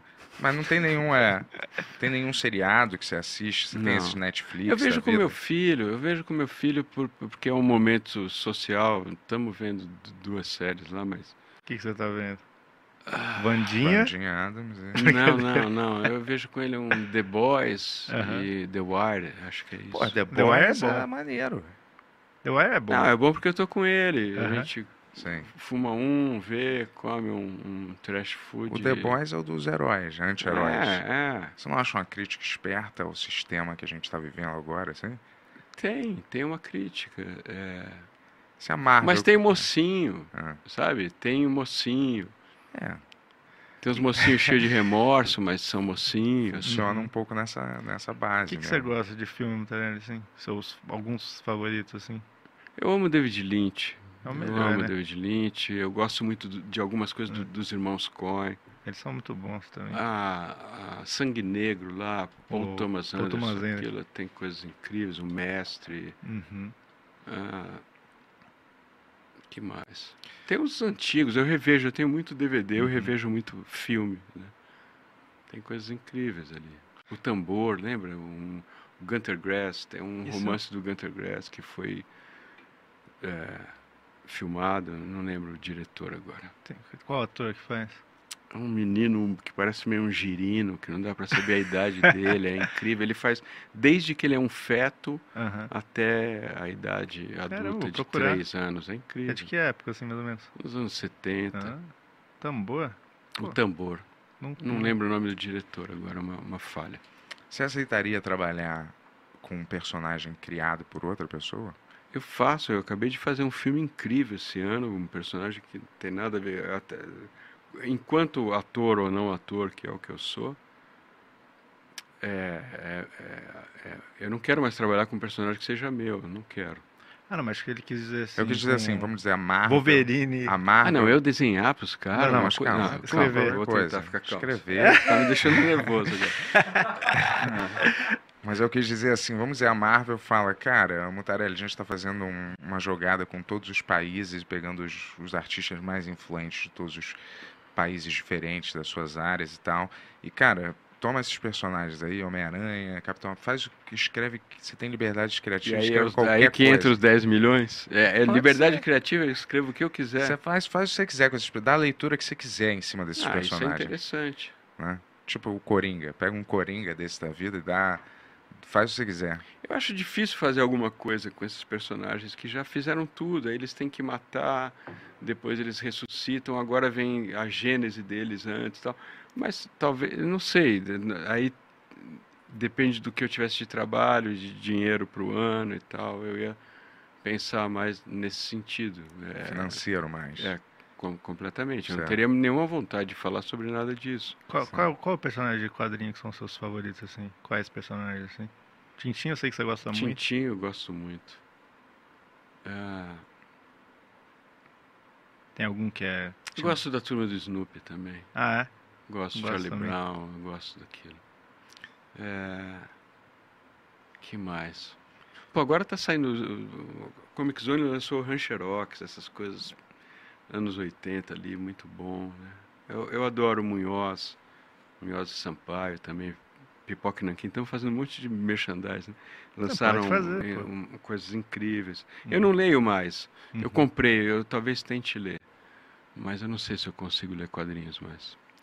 Você acha que o momento social que a gente está vivendo hoje em dia eh, tem alguma coisa a ver com essa super vício em heróis de colã, e capas, salvando o mundo e vilões, brigas e blá? Eu acho que os heróis vendem muito uma ideia que eu nunca tive. Eu, eu acho que isso tem a ver. Eu, eu venho de uma família muito disfuncional. Então, o- os heróis representam muito o pai, aquela figura. O meu pai não era exemplo. É, igual eu não sou, eu sempre falo para meu filho, eu sou uma advertência, eu não sou um exemplo. É, Então, nunca me seduziu isso do é, esse cara. Então, para quem começa, começa a ler cedo, para quem começa a fazer terapia cedo, não tem como você engolir nada disso, do bom mocismo e da, desse- esse bando de. é, não tem como. É, é- Mas eu sinto que isso, boa parte desses produtos eh, são criados por um, para adultos que se tornaram hiper infantilizados hoje em dia, né? Sim, é isso que fazem, por isso explicam tanto, porque são. é, Outro dia mesmo eu estava lendo aqui um negócio que uma mulher, é, acho que é um comentário desse, né, que o super-homem tiraram ele do elenco, né, o ator que faz o super-homem, né, aí a mulher, eu vi o filme e chorei, chorei porque eu sabia que era o último filme que eu ia ver meu super-homem, não sei o que lá, aí tinha uma resposta do, de um cara embaixo, né, pô, você não tem vergonha não, você tem 40 anos de idade chorando por causa disso, cara, né? É tipo assim, uma sociedade totalmente que ficou Ah, meio é. imbecilizada um pouco, né? É tipo assim, meio. Então, você vê uma pessoa que, que, Eu entendo a dor que ela vai passar ali. É, mas para você chegar. Para sua dor ser isso. É... Yeah, você já viu aquele filme Misery? Deixa eu ver esse filme. Não. Louco Obsessão, acho que é o nome aqui. Do é do Stephen, Stephen King, King que é. a mulher sequestra um cara que é um fato, autor famoso ah, de sim, livros. vi, vi. O que, que seria baseado nele, que, que atropela e que aprende atropela, ele na, na é. cama lá. força ele a escrever o livro sim, do sim. jeito que ela quer, para os finais, assim. E aí tortura ele até ele escrever isso. Uhum. Só que no uhum. final ele mata ela, escapa, né? Então. É, tem que. É o herói, né? Ele tem que. Mas você não fica, às vezes, refém de, tipo, do gosto. Uh, de forma alguma. Refém, assim, do. do que as pessoas, às vezes, querem que você produza? Não, nunca. Eu, era para eu estar fazendo Diomedes até hoje. Eu uhum. parei, uhum. eu não, não sigo o que é. Eu, eu, é isso, meus livros são experimentações. Eu. Tô não, não me importa o que queiram, ou a editora, ou eles. A editora não me cobra nada também, é, nesse sentido. Não tem nenhuma pressão, eu também não tenho nenhum. Eu, eu, eu de alguma forma, o trabalho é, é quase. Isso pode ser ruim, parecer. Não é que é descartável, mas é são pegadas, aquilo vai ficando, você tem um, um trajeto ali. Eu falo, eu estou sempre escrevendo o mesmo livro, mas em, em, em círculos do inferno diferente ali, tô em, é o mesmo de alguma maneira. Mas eu estou em outro lugar e estou é, é, num lugar, sei lá, de, de, de experimentação mesmo. Isso para mim é vital. E essas mitologias fantásticas, tipo Senhor dos Anéis, esses, então, essas, esse tipo de literatura, eu, quer dizer alguma coisa para você? Tipo eu, Harry Potter? Eu sei que não é a mesma coisa, mas tem um quê meio de Odisseia, né? Então, eu, eu, eu, eu estudo, eu leio, eu vou um pouquinho para a fonte, eu vou ler isso, né? Eu, eu, vou ler as mitologias, as primeiras. É, isso me fascina muito. É difícil, é cansativo, mas é. Eu faço isso. Eu leio. É, é o que eu falei. Eu preciso ler agora. Terminei um, um, mais um de. Falei, preciso ler um contemporâneo, alguém que escreveu algo pelo menos 400 depois de Cristo, porque eu, eu leio os caras escreveram Shakespeare. É, Shakespeare eu vou pular um pouquinho, vou adiar. Eu já li Shakespeare, né? É, é, é, maravilhoso, mas é cansativo. As traduções são muito datadas, muito mas é fascinante, claro que é. O meu pai mesmo, ele chegou numa idade que ele só relia livros. Mas é isso, eu estou relendo também. É, é mara... e, e, sabe o que é lindo? É... Então, para quem não gosta de passar tempo com pessoas, eu tenho passado tempo com o eu jovem. Eu estou lendo livros que eu li há 30 anos, estou relendo. Isso é uma experiência muito incrível. E você já leu a Bíblia, por exemplo? não sei se toda ou quase toda, desde muito novo, eu li muito. A Bíblia sempre foi uma grande inspiração para mim, porque é. porque eu, eu acreditava que era uma fake news, que o diabo que era o cara legal, eu ficava procurando essa leitura e, certo. e encontro, claro que encontro. Então você tem alguma coisa religiosa em você? Eu tive uma formação, tive uma formação. é, católica, mas não tenho. Não... Você não acredita em Deus? Hum, de forma alguma. Na, na, você, não, você acredita que morre e acabou? Tem nada depois? Não, eu não acho que, eh, que acabou a individualidade. É meio ayahuasca, sabe? Tomou já? já não tomei ayahuasca. Então é meio aquilo, você é o todo, você tá. Você desintegra a tua individualidade, essa coisa que é tão cara pra gente, cada vez mais cara que é um, uma prisão. Mas se você, você não acredita em nenhum poder superior de criação, não Deus, vai, mas você acredita que o, acredito, só na humanidade. Eu acredito em acidentes, talvez, acidentes bem maiores, e, mas são acidentes, não, eu não, não acredito que isso tenha consciência. Os seus infartos, por exemplo, nada é um poder cósmico, você poderia ter morrido alguma coisa que tem controle do seu destino. O que é mais louco é que três médicos falaram, foi um milagre. É muito absurdo ouvir um médico falar isso, né? O médico que te salvou ali falar isso. Não, de por quê? Eu voltei para fazer, eu tô pior do que eu era. Eu tô... Você não acha que você, por algum motivo você voltou? Nenhum. Eu voltei porque. Uma casualidade me... da vida. Vaso ruim não quebra. Ah. O Dexter cantou ali. Entendi. Mas e outras religiões você não. Não. Nada se absorve, tipo. De... Eu estava tentando criar a minha, que deu trabalho, pegar as coisas que têm valor para mim e tentar entender a minha, a minha religião. Seria mais ou menos baseado em que é essa daí? É, no tintim, no, na tampinha da caneta, no, sim, sim. no uísque, no, no, umas coisas assim, de o que teve valor para mim, o que foi importante, o que de alguma forma me formou ou abriu, me expandiu, me fez pensar, me fez, me emocionou, me tocou. Eu acho que isso são, é, é importante eu mapear isso na minha vida e, e ver esses valores. Isso tem a ver com a minha religião, com, com o que é sagrado de alguma maneira para mim. Você, você era bom aluno no colégio? Não, eu era péssimo aluno. Eu não, não eu tenho dificuldade em, em, ver o todo, eu vejo detalhes. Eu não acredito nos livros de didáticos. didáticos. Nem no método de ensino também, né? Não, o método eu tenho por uh, eu comprovo que é a pior coisa que existe, né? Isso de você ensinar todo mundo meio como uns robôs, assim? De não perceber o, cada um, o, o potencial de cada um e, e, querer que todo mundo faça uma prova igual e tenha o mesmo resultado.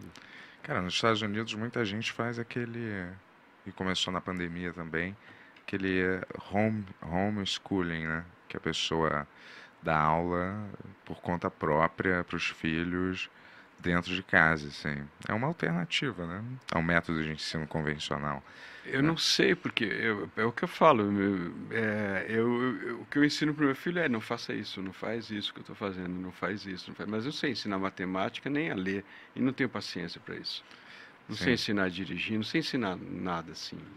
E daqui a pouco eu fico com a sensação total que é, já começou até. Outro dia tinha uma escola aqui que um cara entrou atirando outro dia, uhum. outra nova é. aqui. É uma coisa que acontece todo dia nos Estados Unidos. E é só natural que, que a gente queira importar mais esse hábito é, horrível para cá, né? E, sei lá, às vezes eu acho que tá totalmente errado esse sistema escolar e só provoca competição entre as pessoas. Exatamente, entendeu? é só competição. E é competição até de roupa, de estilo, Exatamente. de dinheiro de popularidade. E na verdade, sei lá, esse, esse é um treino. Dizem que é um treinamento para a vida real, né?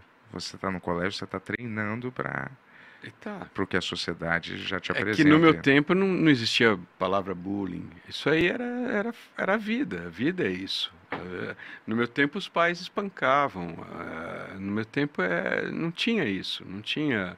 Ninguém ia ver o, o direito de uma criança. A criança não tinha direito, o lugar de criança é outro, vai para lá, não tinha.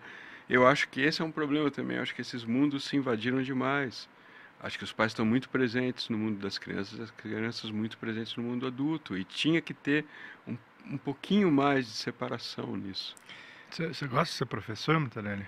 Eu gosto, porque eu não sou professor, sou um professor de curso livre, então uhum. é, é bem diferente. Eu sou um desorientador, na verdade. Né? Em que sentido? Eu vou bagunçar tudo que eles acham que sabem e só vou por dúvida. Uhum. E o que, que, que você acha que faz uma, um bom, uma boa história de um livro assim? Eu acho um bom livro, que né? é o carisma e o tempo de quem conta. Não importa se a história é boa ou ruim. Uhum. Não importa como eu te conto, o quanto eu te dou e como eu vou te dando isso. É, acho que aí é, não precisa ser nada demais, desde que você saiba chegar. Eu acho que tem muito a ver com isso. Eu conto muito aquela piada do seu gato subiu no telhado, né? Eu vou contar porque muita gente da uhum. nova geração não conhece, mas era não, não pode falar mais, então vou contar ela politicamente show, né? Não, eles não tinham nenhuma nacionalidade, uhum. nenhum credo, nenhuma cor, nem nada. Eram dois amigos, o Manuel e o Joaquim. E o Manuel foi viajar e pediu para o Joaquim cuidar do gato dele. E conforme ele foi cuidar, o gato morreu. E ele mandou uma carta para o Manuel falou, acho que era o Joaquim, agora eu não lembro quem era quem. Falou, seu gato morreu.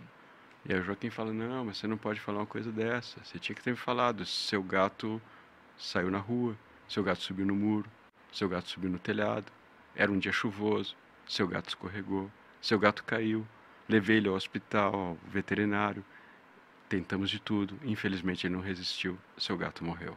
Isso é contar uma história. Se você fala, seu gato morreu, acabou. Uhum. E aí passa uns meses, o Joaquim recebe outra carta e fala, sua mãe estava na rua, sua mãe subiu no muro, sua mãe subiu no telhado. Isso é escrever. É, é, não precisa, se eu contar até o fim o que aconteceu com a mãe, eu destruo o livro, porque falar demais também, uhum. ou escrever demais, também é ruim.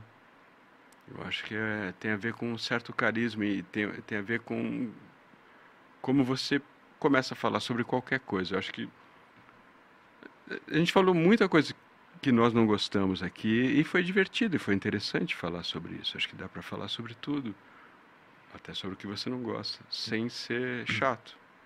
É, mas hoje as pessoas estão com medo de conversar sobre certos assuntos. Mesmo conversar sem eu ter uma opinião formada, tentar empurrar uma opinião goela abaixo de alguém, mas só de tratar de um assunto, conversar. Exatamente, qualquer, muitos assuntos, você não pode... É, não pode falar sobre o assunto, isso é muito não. louco na minha concepção, você não poder conversar sobre um assunto é. publicamente, nem nada, não poder abordar certos assuntos, é. senão você pode perder, sei lá, seu emprego, tudo. Você pode ser pode. execrado pela sociedade e tal. Pode. E você acredita em chips, assim? Chips? Em que sentido de. Você acredita em chips? Eles existem? ou não existem? Tipo aquele negócio que o Elon Musk estava querendo fazer, que era botar um chip eh, no cérebro das pessoas para ajudar elas a com doenças pré-existentes. Vamos dizer, você tem um negócio no coração, alguém tem Alzheimer, ou alguém tem Parkinson, sei lá. Aí você põe o chip na cabeça e ele dá estímulos elétricos, teoricamente, que faz você não tremer mais, ou seu Alzheimer. Você acredita nisso? Eu quero, quero. quero desse. Ele Tem, tava... Você escolhe o que você quer ali, ele libera no, no eu cérebro? Acho que, eu acho que é mais ou menos, eu ainda não ou é sei. é mais doença? Não, não, é uma, um protótipo, né, que eu acho que... Então, é, se eu colocaria... Nós vimos casos de pessoas que que botaram chip para ajudar Alzheimer, para ajudar algumas doenças e que ajuda. É, é igual marca-passo, mas outras pessoas dizem que isso já tem um super controle claro, embutido. mas esse controle está aqui, ó. O controle, antigamente, você tirava a bateria do seu celular quando você queria falar uma coisa que não queria ser escutado. Sim. A Apple inventou que não tira mais, agora nenhum tira. Antigamente, é então nós estamos sendo monitorados o tempo todo. Antigamente, você tinha uma câmera. Não, é, não, tem duas câmeras porque é selfie. É duas câmeras porque não tem como você esconder o que você está fazendo. Você está sendo visto e ouvido. Não precisa pôr um chip no seu cérebro. Ele já está aí. É. Mas se é um, cérebro, um chip que vai me liberar algumas coisas e cura, cuidar da minha saúde, tudo, tudo, bem. Eu vou te falar, às vezes eu me pergunto assim, é, por que a resistência em ser completamente rastreada? Não, é, exatamente. Depende. Às vezes, assim, por que o a importante... às vezes, das pessoas em serem completamente rastreadas por uma empresa, sendo que elas já vão ser mesmo. Então, por que brigar com isso? É. não sei, eu posso estar num pensamento não, totalmente eu, eu, eu, eu concordo, colonizado. Porque eu não vou dizer que eu sou um, um, um cidadão exemplar, mas quem convive comigo sabe por onde eu ando. É, sabe mesmo é, por onde eu ando. Sim. A não é. ser que eu estivesse vendo no computador, sei lá. Né? Não, eles sabem, as pessoas sabem que eu vejo no computador essas coisas. Eu é. não tenho por que esconder nada disso. É, às vezes eu não. Porque assim, eu acho que eles não querem, mesmo que eles rastreiem, não é uma coisa para ver se você está vendo, sei lá, pornô de qualquer jeito, pornô ao quadrado, é para ver o que, que você consome sim. e como te vender melhor alguma sim, coisa. Sim. Né? Por enquanto, eles estão usando nesse sentido. O que é, que, é aquilo, você é. fala e aparece na, na tua rede o que é. você falou, e você compra ou não compra. Enquanto eles estão usando para isso, ah, eu já comprei umas coisas que eu queria, que apareceu para mim, e falei, pô, eu queria mesmo, falei hoje, vou isso, comprar. Né? Um é, você viu a China lá que os caras, é, eles fizeram aqueles rastreamento facial, né? E agora eles estão, a galera que está protestando contra o Covid zero lá, uhum. eles estão vendo na, pelas imagens e... E o rastreamento era aquele É. de botar focinho, botar uma É. carinha de bicho, eles estão te rastreando. Ah, e você acha filtro, né? bonitinho, é, Ah. e você tá sendo... Sabe esse de velho que você usa do Snapchat? Uhum. Ok. Ah, sim, aqueles, no né? Eu sistema, quase não uso esses mais, na verdade. Mas você não acha que, pô, é, tem uma. Hoje em dia eu acho que as crianças, que a gente tá falando das crianças, né, e tal, Hum. do, do colégio, né? Mas eu acho que tem um bloqueio total hoje pras, das pessoas. Na minha opinião, no futuro vai ser uma sociedade totalmente de bundão, gente que não pode receber um, uma revelia, nada, que ela vai ficar totalmente desabada, ninguém pode desagradar ninguém. Tudo tem que ser meio enaltecido. Os pais, é, ou eles são brothers, ou eles querem ser brothers dos filhos, ou eles têm uma criação totalmente permissiva ao extremo para não dar nenhum dano psicológico futuro, na verdade. Mas isso é o oposto né, do que vai acontecer, Eu na acho que verdade. você né? tá criando um monte de monstros e é isso. Eu acho que vai ser um momento é, é, muito monstruoso. É, daqui eu prevejo daqui a uns 15 anos, assim, uma sociedade que só quer ser youtuber e ninguém é. Mas é vai que fazer também nada. eu acho que eu não sei se vai tão longe assim, né? É- é- tem um- algumas modas agora que estão durando demais. As modas não duravam tanto. É que as modas também, por exemplo, vamos falar tatuagem, que é um Uhum. modismo e é, é mais difícil você. Ah, agora não uso, mas não é igual cortar o cabelo, os barbudos aí que depois vai na barbearia vintage e tira no mesmo lugar que passou o creme e tal. A tatuagem é uma coisa que vai ficar, vai, vai murchar, vai. As- eles estão tentando eternizar a- a- os modismos. É, mas assim, às vezes é, é a sociedade que vai decide mais ou menos, né? O que, que fica Não é- eternizado. Você não, é- acha, não? Não, eles vendem para a sociedade o que eles querem e acreditam que eles, eles acreditam que eles gostam. Se você parar um minuto, eu acho que a maioria das pessoas se parassem realmente e se olhassem é, isentas de, de um monte de coisa, isentas do outro, do ia falar, puta, acho que eu vou mudar de roupa. Ah, sim. eu, eu vou, acho que eu não precisava disso. Acho que eu não. se, para- se as pessoas parassem de se olhar pelos olhos do- Pelo- do que elas pelo- acham é, que pelo que elas postam, É. pela outra câmera. Olha, você olha um pouco, olha como. Você não precisa disso, de uma, você não precisa de um monte de coisa que você está acreditando que você precisa para fazer parte de algo que não é legal. Não é legal. É, parece legal, porque todo mundo parece legal, todo mundo bota que tá legal, mas não é, ninguém tá legal. Mas esses cursos da sociedade, de moda, de guerra, de outros, você não acha que é um- uma coisa mais ou menos que não tem como você tem. frear, que é Não, sempre a, não, a Terra isso- está é destinada a, a isso. Ciclo. Isso é bonito. Hoje eu estava ouvindo um, um podcast do Manuel da Costa Pinto falando sobre o Camus e estava falando sobre isso. Não importa, eu não, va- eu não vou mudar nada lutando contra isso. Eu não vou. Mas me, impo- eu eu quero entender que eu não sou a favor disso. Eu entendo que eu não sou a favor disso. Sim, é uma Eu coisa. não vou lutar por aham. isso e sei que é inútil lutar contra isso. Mas eu sei que isso não é legal para mim. Putz, Então, eu tenho esse pensamento várias vezes. Só só fazer um xixi um segundo. Vai Eu vai lá. posso também Hã? pegar um negócio rapidinho? Claro, Pode, fica à vontade, claro, vontade. Deixa o Yuri sozinho aí. um. Deixa Não, eu aqui. Hã? Eu tô com fio, né? Sim, sim. Vou ficar aqui esperando aqui. E aí, Tony, como que estão as coisas? Tudo bem, aqui ó, chegando bastante superchat também. Aham. É, estamos agora também com 689 espectadores simultâneos. Pô, Vamos vamos- aproveitar e pedir pra galera assentar o dedo no like. Boa, vamos fazer uma pergunta do pessoal então. Vamos lá, ó. Ó, Ah, acabou de chegar, inclusive, o André Porto mandou 50 reais. Pera aí, Opa. deixa eu aparecer aí na tela pra todo mundo nos ver. Doutor Ó. Pedrinho. Ó, o André Porto então mandou cinquentinha e fala assim, ó, Mutarelli, o quadrinho O Astronauta tá na minha cabeceira há meses e estou produzindo um curta-metragem baseado nele. Gostaria muito de lançar no YouTube. Como posso fazer para garantir que nenhum direito autoral seu seja ferido? É uma boa pergunta. é, Da minha parte não tem problema nenhum, mas não é só meu, né? Ele envolve o trabalho de outras pessoas. É uma parceria que eu escrevi a história. Talvez fosse bom conversar com a Comic Zone, né? Que são quem tem os direitos. E, e são pessoas muito lúcidas e que vão entender se é algo com fim lucrativo ou não. E... Mas acho que é legal conversar para não ter nenhum tipo de problema, né? É, é bom. Obrigado pelos 50 reais. Não sei se para que que é para as crianças. Esse é? que eu vi não, que vocês da, das crianças foi o que a gente fez no sábado. Ah. Esse aqui é o que mantém o ah, programa. Vamos, vamos ajudar, é importante. eu vou fazer um pix depois também. Ah.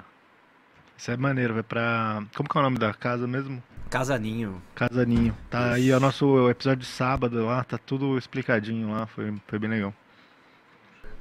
Demais. Ó, uh, deixa eu ver aqui. O próximo. O André Oide mandou 27,90 e fala: Muta, te amo. Obrigado, obrigado. Eu tenho recebido muito carinho e, e eu agradeço de verdade por isso. Uh, vamos lá pro próximo. É o Jean ou Jim Ostazewski Pimentel. Nossa, o nome você abriu o Pix aqui também para ver as perguntas. ou polonês. Mandou vintão e fala assim: Mutarelli, você conhece algo da obra destes três? Jorge, é, Jorges Bat Batel, Junji Ito e Rogério Skylab. Se sim, diria que tiveram alguma influência na sua própria arte? É, conheço o Batel e o Skylab. Não acho que tenham tido influência na minha obra. É, acho que tem, tem isso. Nós somos um pouco antena também é, de um momento. Acho que esses, essas pessoas que trabalham com esse tipo de. Acabam captando alguma coisa que está aí. Acho que tem um pouco do, do coletivo mesmo. É, eu sou super sensível, na verdade. Juro. Eu sou uma esponja sensível. Por isso que eu tenho essa carapaça dura externa por fora, entendeu? De sarcasmo, às vezes, e talvez insensibilidade para as outras pessoas, mas na verdade é uma proteção. A gente sabe, Bentola, a gente sabe. está tentando falar isso para o público. É. Não, eu entendo completamente. Acho que muito, muito. Tem muitas pessoas que precisam, ah, para proteger a sensibilidade, aparentar uma coisa completamente diferente, como defesa, né? Como uh, muitos animais fazem isso, né? É. Às vezes a introspecção, ou a o excesso de sarcasmo, o niilismo também, você usa isso como uma, um mecanismo de autodefesa, um pouco, né? É, é, é egocentrismo é. também, às vezes, é, é só um escudo, Não, e às vezes né? você não quer se emocionar e você faz uma piada terrível com a, sobre... Eu faço muito isso. Eu também. Eu estou fazendo essa piada para não mostrar que eu estou comovido, para para me proteger, realmente. É, né? Exato. Tem certas coisas que eu não vejo mais. Que tem filme que animal é maltratado, eu não assisto. Não, não dá ser criança, tortura, eu também não assisto, cara. É. Não assisto mais esses filmes, não dá para mim, cara. E aqueles, aquele comercial que eu comecei a doar para aqueles caras, Médicos Sem Fronteira, com aquela música. É, eu também. Para, só põe É bom só... não ter TV, é, porque você não. E, Senão você gasta todo o seu dinheiro em meia hora, porque é uma... E outra coisa, eu vou fazer uma propaganda, claro, mas do YouTube acho que é bom fazer propaganda. Não, fica à vontade. Paga aquele que não tem anúncio, que é baratinho, aí não entra mais aquele monte de lixo daqueles negócios vendendo imóvel, e os é. caras vendendo passagem aérea, e o móvel e o imóvel, aí você paga sete e pouco, eu acho que é, é muito barato, ou vinte, sei lá, mas você não tem mais mas a pessoa prefere não pagar e aguentar três minutos de comercial de um... Comercial é o, é o, é, eu acho que é isso. Esse é o grande problema. É, é não é? É o grande problema. Eu sinto que é isso, assim, tipo, até tava vendo uma entrevista de um dos caras que era roteirista dos Simpsons lá, que ele falou assim, eu, eu preferia um, um mundo é, entre sem bomba atômica ou sem publicidade, sem publicidade. Claro, claro, isso é o Por grande isso. mal. Isso nasce, bom, é isso, é um grande mal. Então, é, a gente, é, a gente tem que viver disso, a gente faz, né? Tipo, não tem que fazer mais, assim, é, não tem como parar esse trem, mas assim, eu, eu acho que assim, a partir do momento que você aceita a mentira, porque a publicidade de certa forma é uma mentira. Uma grande mentira. Em troca do dinheiro, assim, né? Você fala assim, ah, tudo, tudo bem ele mentir se ele tá ganhando dinheiro com isso, tipo, corrompe tudo, né? Tudo. Eu acho que quando. É isso. Nós fazemos propaganda do que a gente gosta, naturalmente. Uhum. E isso é uma boa propaganda, é uma propaganda que propaga realmente, né? uhum. né? Essas que ficam, você tem que aguentar três minutos no negócio que fica repetindo. Eu falo, eu não sei como a marca acredita que alguém vai comprar ou gostar dessa marca com essa é, infestação e Eu também não acredito, na verdade dá uma raiva que eu nunca Muita mais quero raiva. comprar o produto. E é isso, e aí conta para quem está fazendo, para as agências, conta, por isso não pode pular, porque conta a visualização, para o Uhum. cliente fica feliz que teve tantas vezes. Que hoje é isso, quantas pessoas viram. É tudo, É o que, viu o quê? tudo parece que virou número agora, né? Tipo assim, não importa se é bom, se é ruim, se é número. Tem número, não Esse tem é o número. valor, é. É. O que isso quer dizer, né? Tipo assim, muita gente ou pouca gente viu, assim, no fundo, e se você ganhou dinheiro ou não, não, não importa. Tipo, você não fez nada, né? Na maioria dos casos. E o que importa, no fundo, é o que você faz, você deixa aqui, não é?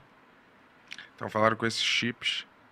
um- Uma das ameaças era que nos seus sonhos Ah, ia ter sim, a ia ter propaganda, propaganda já. É, tipo, você sonhos. ia acordar com uma puta cueca Calvin Klein, né? Aí essa, Aí, não, é. essa é sacanagem. Sabe? Não, propaganda no Ah. sonho. Acho que já tem um pouco de propaganda no sonho, né? Não, mas isso seria demais, né? Três minutos para você continuar teu sonho ali. Você tem que ver o. Não, você dá vontade encontra, de falar. mas você encontra uma bela mulher, vamos dizer que ele não influi, vamos dizendo assim, ele não influi no que você vai Tudo sonhar. bem, mas dentro do sonho a gente está ter- bebendo água, tipo. A hora que eu for tirar a, cue- É. a cueca dessa mulher, vai ser Calvin Isso, Klein, é. Vocês vão, você disse. você tá tomando um, um, é um produ- vinho, product placement no sonho, né? né? É, você tá tomando um saco. Malbec, é, Conchitoro. Você costuma Geralmente sonhar bastante?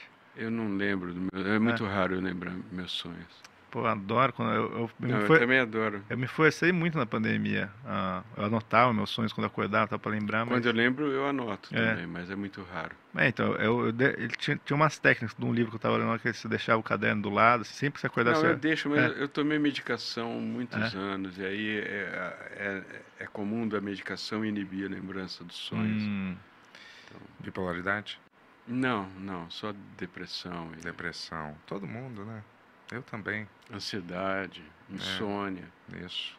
Insônia, eu não Mas insônia você passa o quê? Dois dias sem dormir? Três às vezes. Três dias sem dormir? Eu, eu durmo, eu não durmo e não acordo, né? O meu livro trata muito sobre isso e fala quem não dorme direito não acorda direito. Então aí é horrível, é horrível, porque aí aí te afeta tudo. É.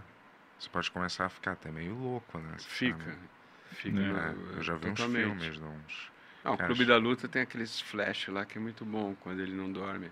Cá, quando ele não dorme, É, é, não exato. Tá dormindo. é. Mas você teve algum efeito colateral disso pra, na sua vida prática, de não dormir tanto, ou você segue normal? Você faz tudo normal? Não, eu, eu tomo medicação, né? Hipnótico, essas coisas, é, para dormir, mas nem sempre funciona. E assim, você, você passa dois dias, às vezes, sem dormir, você trabalha Trabalho, sem dormir? Trabalho. Mas eu durmo, depois eu acabo dormindo às vezes. Sim. Hum, Mas não influi você tá então influi em descansado tudo, ou claro, não? em tudo, pra- em tudo. Saquei. No seu humor, na sua percepção, no teu pensamento mesmo. É, influi demais. Você tem alguma relação com a natureza, assim? Você gosta da natureza? Eu sou a natureza. Sim, mas você gosta de estar em contato com as árvores, com floresta, ou você gosta de um ambiente mais urbano desse? É, às vezes eu gosto de estar no, mato, assim, eu gosto. Mas às vezes. É bom, né? É bom. É bom você botar o pé numa areia, uma É areia, bom. né? Ficar sem respirar essa fumaceira daqui. Mas eu gosto disso aqui também, quando eu, porque eu vivo aqui no meu ritmo, né? Sim. É, Ah, você que impõe o ritmo, né? é. Na vida, né? Mais ou menos, né? Eu tô aqui falando, mas você pode Mas, me por contrariar. exemplo, v- v- vamos, vamos falar o seguinte: eu- não fui eu que vim para. Vocês mandaram um carro para mim, né? Certo. Para eu vir para cá. Na, na minha, na minha vida, eu pediria esse carro uma hora, uma hora e meia antes. E aí eu ia chegar e encontrar um lugar que tivesse um café, um lugar que eu pudesse sentar. São Paulo não tem muito, mas eu tenho um livro, eu tenho, eu tenho um minibar na minha bolsa, eu tenho tudo que eu precisar. Minibar? Tenho. Que que... Ele deu uma Olha. saída pra fumar, mas... igual você. É, tem, tem de tudo que você quiser um pouco ali. E aí eu vou antes, porque eu não, não tenho que entrar. no- O estresse dessa cidade, eu acho que é o que enlouquece pra caramba. Então, se você chega uma hora antes e arruma um cantinho ali e fica na sua, É, tem uns cafés que dá pra você fazer tem, isso. tem um monte de coisa. Tem, pô, vai dar uma volta no mercado, é legal pra caramba ver o mercado. Você tem o hábito de ir num café desses, tipo, e, e trabalhar ali? Você gosta de trabalhar, às vezes, fora de Ah, casa, assim? Eu, eu, eu não, eu, eu tenho sempre lugar para anotar, porque eu te, quando eu estou trabalhando eu tenho muita ideia. Então eu, eu tenho uma coisa para. Eu não gosto de trabalhar no lugar, porque eu me sinto exposto de alguma forma. Mas eu trabalho nos lugares, porque vem muita ideia e eu anoto essas ideias. Aqui eu já anotei umas cinco desde que eu cheguei. Hum, É? E- Qual que é o quando? Ah, não agora. Antes de você Antes, chegar, já, né? tá, sim, foi mal. É. Ele chegou uma hora e meia antes. Ah, Não, não, não. O carro chegou, chegou na hora certa. né? Não, chegou até antes, cheguei Entendi. antes. É porque às Ah. vezes é, os- em casa você fica num ambiente às vezes muito viciado, né? Às vezes você não, Não, precisa. não, eu tenho um, minha casa tem uma, minha jaula é um pequeno templo, é meu templo. Uma Batcaverna. Todo mundo, todos os É. artistas apelidam. Tem- Meu pai é, apelidava é, de Batcaverna. O meu chama de jaula, mas é uma Batcaverna, é uma Batcaverna. E é, é, eu tenho que estar lá, é importante para mim. é- Como que é lá, assim? Tipo assim, você deixa. Porque assim, muita gente fala pra não deixar muita distração, muita coisa você Não, escreve. ninguém entra. A, distra- a distração é o que saiu da minha cabeça. São, são- tem muitas coisas, mas elas têm muito a ver com o que está dentro. Assim, elas são quase. Objetos que representam símbolos ou signos mentais meus ali. É o que decora. E você é casado há muito tempo, você mora junto assim, mas quando você entra nessa sala, ninguém. Não, ninguém entra. É, isso, não, é ninguém. a entra. melhor coisa, né? Não, ninguém. Ninguém pode entrar. Porque É, às mas, vezes é. mas se chega um encanador, Hum, Bom, Não é, é. isso acontece às vezes, acontece. Né? Não vou dizer que nunca aconteceu. Raras vezes eu levo algum amigo, algum alguém que está em casa, deixo conhecer, mas fora isso não entra. hum, entendi. Tem um PlayStation 5 lá, uma. Não, não, não, eu joguei videogame, não jogo mais, mas eu acho videogame bom para trabalhar também. né? É, isso de esvaziar, você sair um pouco também, o que te distrai é importante para criar. Ah, pra mim, acho que é a única coisa que eu consigo. Tipo, não pensar em nada só quando eu tô jogando Exatamente, videogame. eu- assim. Jogo paciência ainda, que é tosco Uhum. no, no computador, mas é uma forma de esvaziar e os videogames quando começaram esse movimento de câmera mais, é, Uhum. comecei a ter vertigem Hum, por causa do astigmatismo. Aí eu tomava draminha, aí me dava sono, aí eu parei de jogar. hum. Maconha ajuda às vezes, mas eu não jogo porque eu não, tenho jogado porque eu prefiro eu prefiro fazer outras coisas. Sim. agora. Uhum. E aqueles capacetes de realidade virtual, já viu aquilo lá? Meu Deus, eu não sei, eu acho que eu, eu tenho muito medo de romper, Essa de não barreira? voltar. Tenho medo, tenho medo. Ai, mas é. Você botaria? Claro, Então, galera. Tô botaria, aí. brincando ainda, a gente não tem. eu votaria, mas eu tenho medo. É interessante até. sabe? Eu acredito. Acho que depois que você toma um. Você dá uma acostumada que aquilo. Sabe? Nada impede que a gente mesmo não esteja, né? Numa realidade é virtual porque- hiper complexa aqui, não sei o que a gente É, não pode perceber. É que o que me, o que a única coisa, eu não sou anti-tecnologia nem nada, mas tem uma coisa que eu brincava, que eu falo muito, eu brincava com Forte Apache, que eram umas pequenas estatuetas tinha. que não eram articuláveis, né? Pô, Sim. adorava. Eram uns bichinhos verdes, assim, E, é, desse tamanhozinho. e você dava vida àquilo. Então você tinha um poder criativo ali de ver. Eu não precisava de. Eu, eu acho que estão dando demais pra gente. Eu não sei se eu preciso de um óculos, um capacete. Pô, se, se eu jogar um jogo da velha, eu, eu, eu- eu tenho emoção ali também. Mas os novos cérebros, eles não se adaptam mais a essa realidade. Você não acha que já, não, a eu galera vi já jogos incríveis. Meu filho me mostrou uns jogos incríveis ali. É, eu só não sei se eu voltaria pra cá. Eu não, não teria por que voltar. voltar pra onde? Pra isso aqui, eu ia ficar no Sin City ali, ou Porra, no, como então, chama exato, de- foi o que eu falo. É, É, é, não tipo- tem por que voltar. Aliás, essa é a discrepância que às vezes eu acho no colégio, que o modo de consumir a informação é muito arcaico em comparação a, a como você Muito. consome a informação na vida Ah, real. você fica preso 45 minutos numa sala É. e tendo que. É fazer muito, coisas que você não quer fazer, do é jeito que você não muito quer fazer. ruim, Muito. É. E quando a criança pode ir no próprio celular dela e já saber a resposta de tudo que o cara mais ou menos está explicando ali mais rápido, é, entendeu? muito mais rápido. É, então eu acho E as que... crianças já nascem sabendo mexer. Ah, bonita, sua xícara. É, foi feita É, sob uma- medida pra gente aqui, pra uma uma, fã nossa. fã. Ah, bonita. São os nossos cachorros, o Madruga e o Easy, né? Aí a gente pode sempre, Lindo. Além de ver, ver eles 24 horas por dia, ainda ter o prazer de vê-los aqui mais. A câmera. Eu nunca- é lá a câmera, né? Eu nunca sei. Tem, Temos ah, três. tem um monte. Tem, É. temos várias aqui. Ó, Só ler um pix que mandaram aqui. O Pedro mandou. Pedro Luca mandou 10 reais, muito obrigado. Falou: Olá, Lourenço, sou da Baixada Fluminense, periferia do Rio de Janeiro. Seus livros estão sendo lidos aqui e tenho uma enorme admiração por você. Obrigado, obrigado Show. por me ouvir. Ó, Bruno José mandou 5 reais falou: Gostaria que o Lourenço falasse um pouco sobre o socialismo pro Bento. Obrigado, vida longa a todos. Falar sobre socialismo. Socialismo. Cara, eu vou te falar, eu não sou um estudioso. Aliás, eu sou, na verdade, um ignorante político. Eu estou sempre aberto, mas é óbvio que eu venho carregado do que eu já consumi, assisti em filme, adotei como, sei lá, algum tipo de pensamento, mesmo que reproduzido de alguém que eu já ouvi e gosto, entendeu? Mas nada eu acredito escrito em pedra, assim, entendeu? Eu estou sempre disposto a mudar. Mas agora, Coreia do Norte, não dá para concordar com esses regimes, né, cara? Sério, isso é além do, so- social, do ideal socialista, ainda mais romântico que as pessoas possam ter sobre isso. Vai além, vai, vai, sabe? É igual Mussolini, essa É galera. muita Como que eu posso? É muita falta de, de, de, de embasamento, de saber o que foram. O Minha. que foi. Não, não, Obrigado. não. De quem não te entende. É, porque é óbvio, como que eu posso não querer uma sociedade mais igualitária no sentido onde não tem mortos de fome, mendigos? Óbvio que eu quero isso, mas eu ainda acredito que, sei Mas lá. só nós queremos, não é interessante para a sociedade isso. É, mas Para nós, os pequenos, sensíveis ingênuos, nós queremos, claro que queremos, mas é inviável para a sociedade, é inviável. Se não houver mendigo, não tem milionário. Mas eu acho que ainda pode ter mendigo e a sociedade mais ou menos pode funcionar com uma espécie de capitali sistema capitalista, mas não com tanta desigualdade do jeito que é. Mesmo que o governo provesse alguma coisa para as pessoas terem o mínimo de dignidade, mas você ainda Não tivesse uma coisa. vou- tem, existem até hoje, 2022, quase 23, né? Existem livros proibidos. Né? E alguns livros explicam, não, isso não vai mudar. Um controle social para manter a sociedade sempre nesse sistema? Porque eu acho assim, vamos dizer, você mantém. Porque as pessoas, às vezes, eu acho elas precisam. O capitalismo, vamos dizer, o sistema de você comprar, elas dão uma.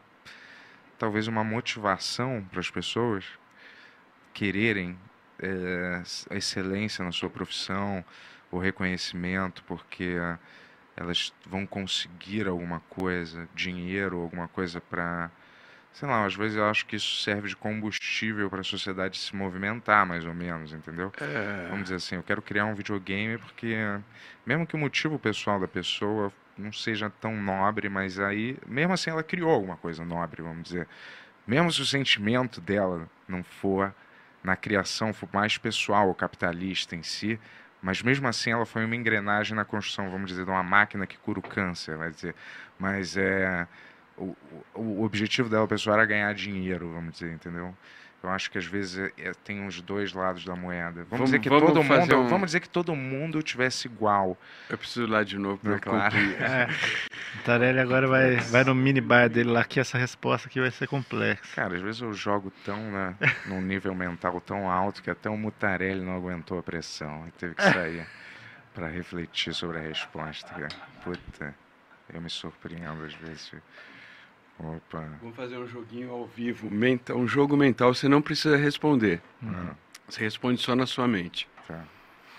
Eu queria que você pensasse alguma coisa que você quis, alguma coisa material mesmo. O seu Mac lá, sei lá, o que você quiser. Fácil. Seu- Tá. Que você quis muito Uhum. e você conseguiu. Quanto tempo você deu valor para isso? Quanto tempo isso te saciou? Não precisa responder também. Então é isso. É, Geram uma coisa que é insaciável e que nunca vai, nunca vai acalmar, porque é, é, é a fome. Você almoça, um almoço incrível. À noite você está com fome de novo e à tarde ainda tá- você vai tomar um, um chazinho. É, é insaciável. Mas vamos dizer, Mutarelli, que todo mundo tivesse a mesma condição social e não existe, não tem nivela, eh, não tem desnível de eh, tanto não é tão uh, gritante a desnivelação entre classes, assim, todo mundo naturalmente vive bem uh, e ganha bem, e não, ninguém pode ficar muito milionário, só pode viver super bem e tal, ninguém está muito mal. Qual é o incentivo que as pessoas vão ter para desenvolver novas coisas? Ou... Vamos dizer que a humanidade também esteja mais ou menos estabilizada. A gente não, não tem. Mas não é isso que não é isso que inspira a gente. É, eu concordo. Não é isso que inspira.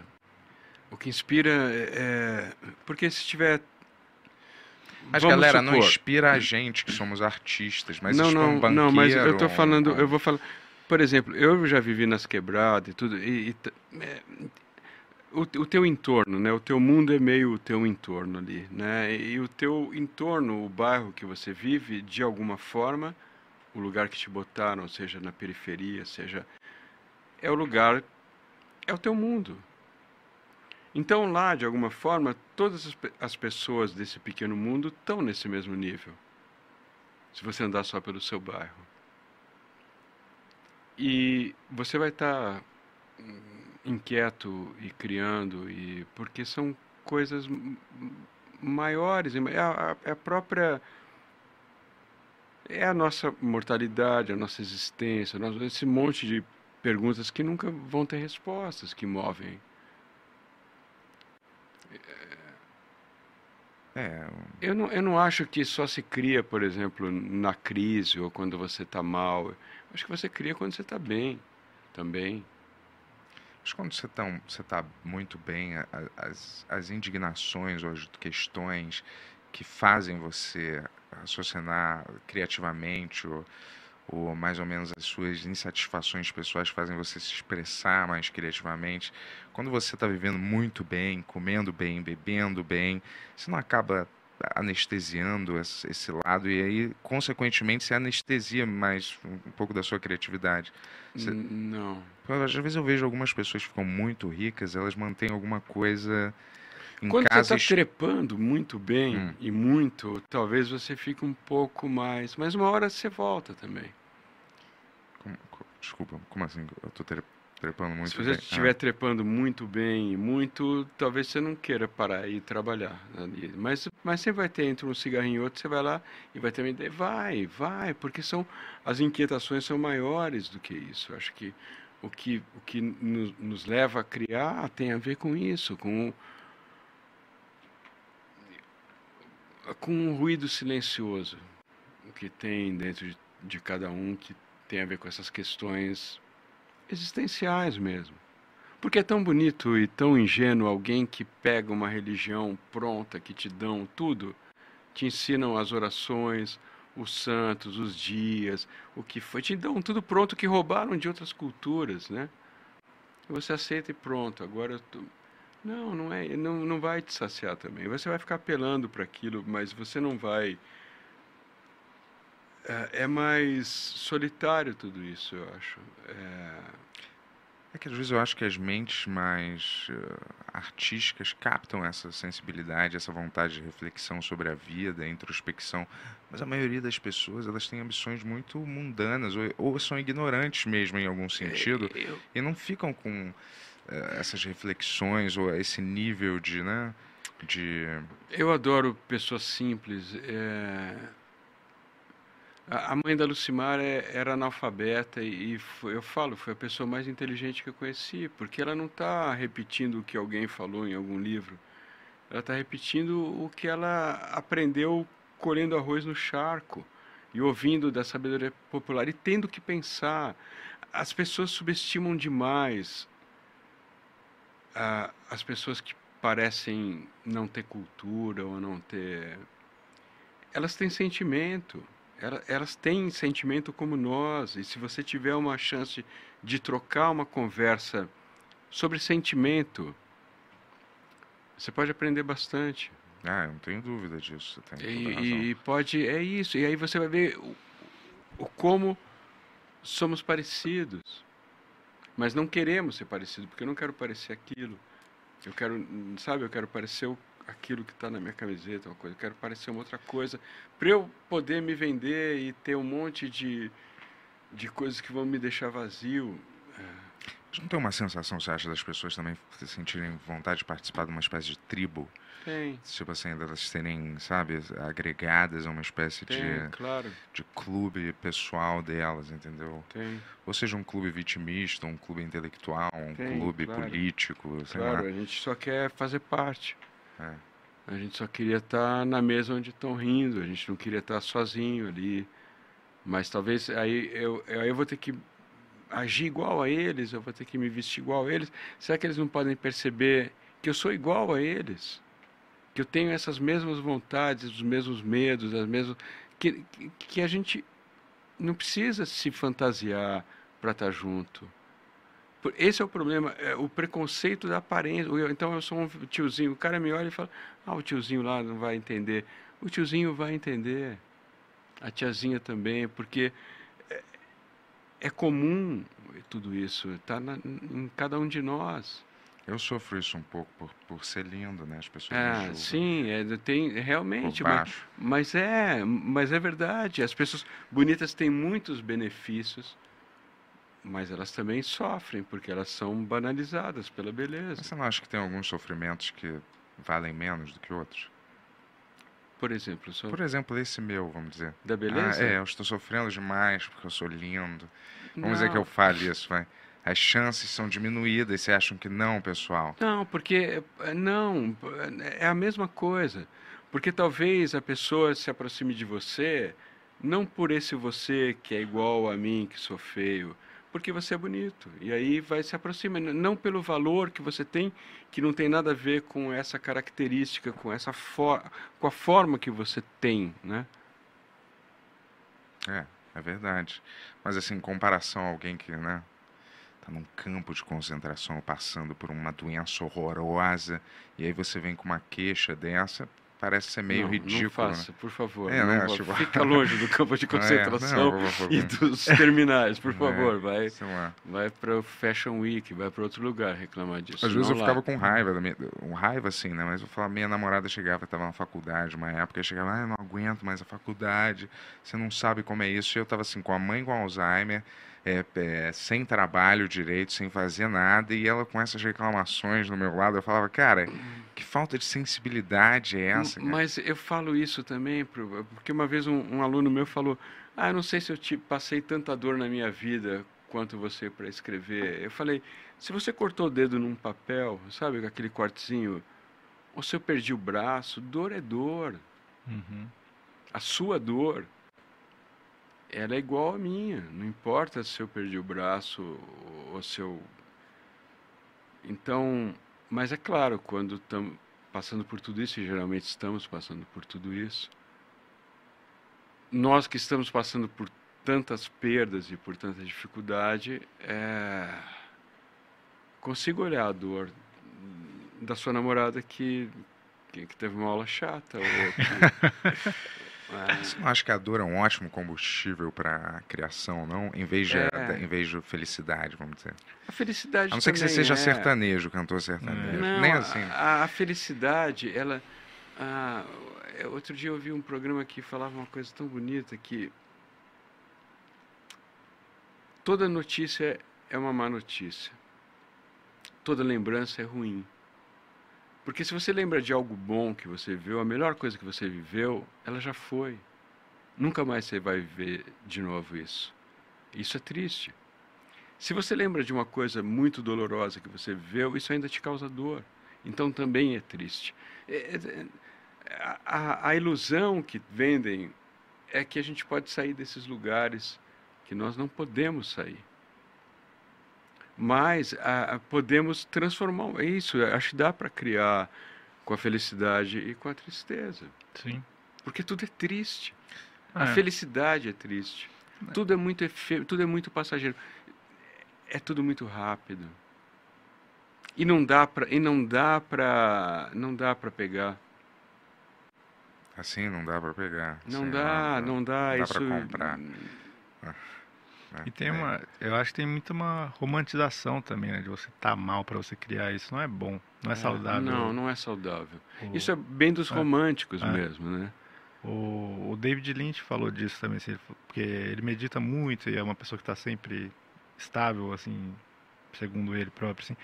Ele falou, cara, você tem que entender a dor você, e ser sincero com o que você está fazendo, mas você não precisa estar tá sofrendo para fazer a coisa, entendeu?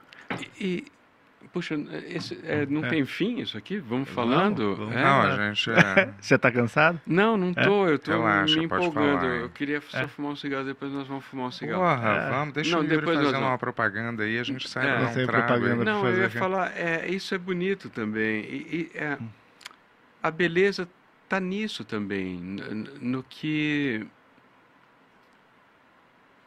é, a gente não consegue guardar, não consegue é, conter, não consegue as melhores coisas, não tem como.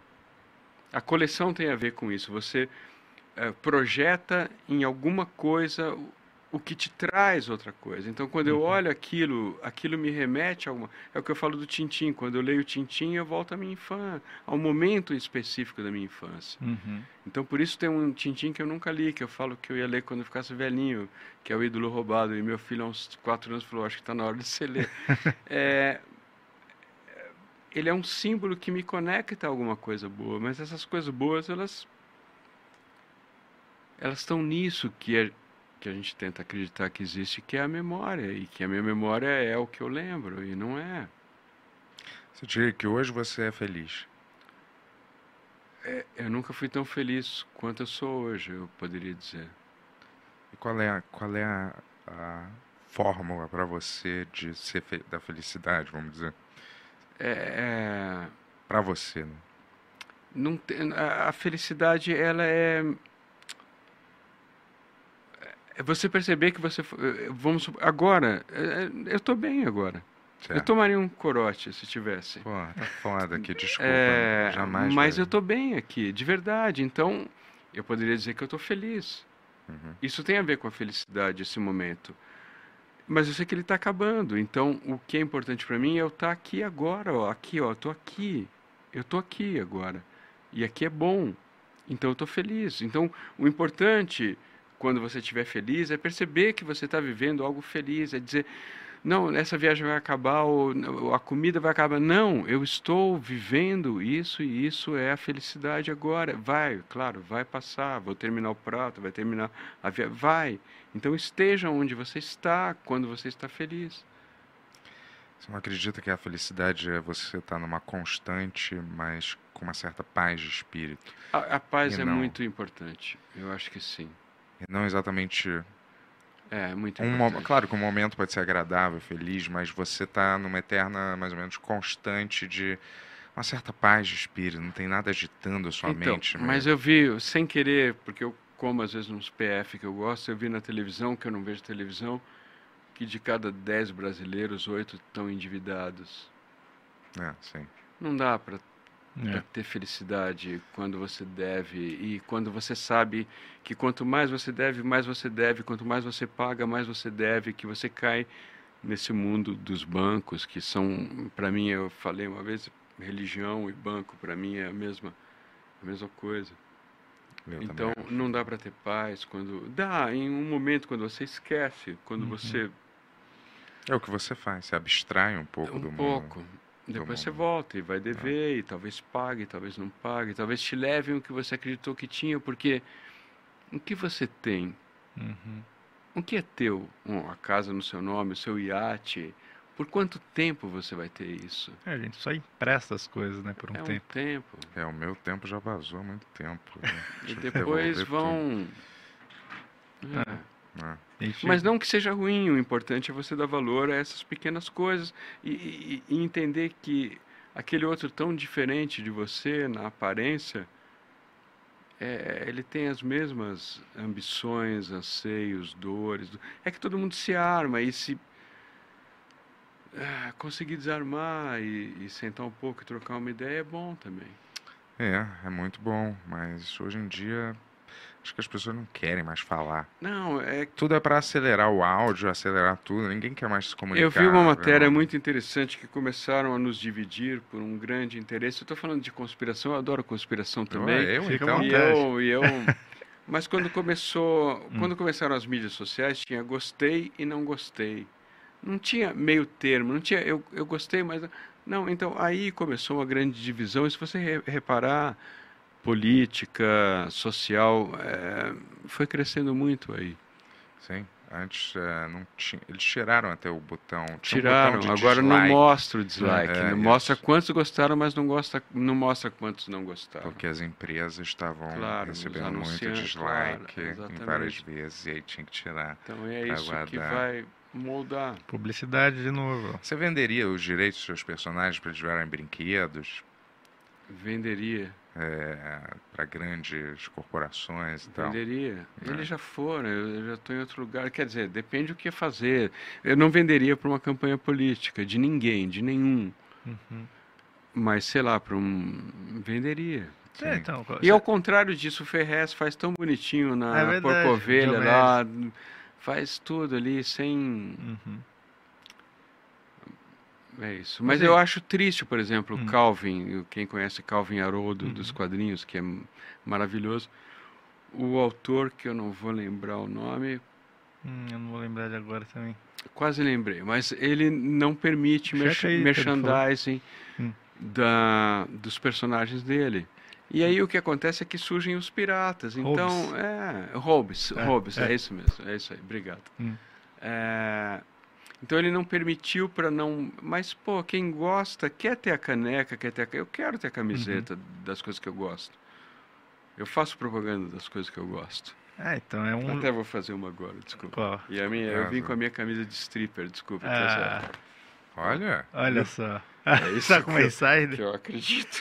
Isso é um insider? não, É um insider? O que, que é um insider? É um insider. É, é o que eu ganhei, é um insider. ah, você falar, ah, você, ah, você fez uma Insider. propaganda que você gosta, não tem nada ali Não, é já isso, não peculiar, tem nada, não tem nada. É Só que a gente usa essas camisas que não tem Não nada. tem nada. É, Não precisa. Sim, Uhum.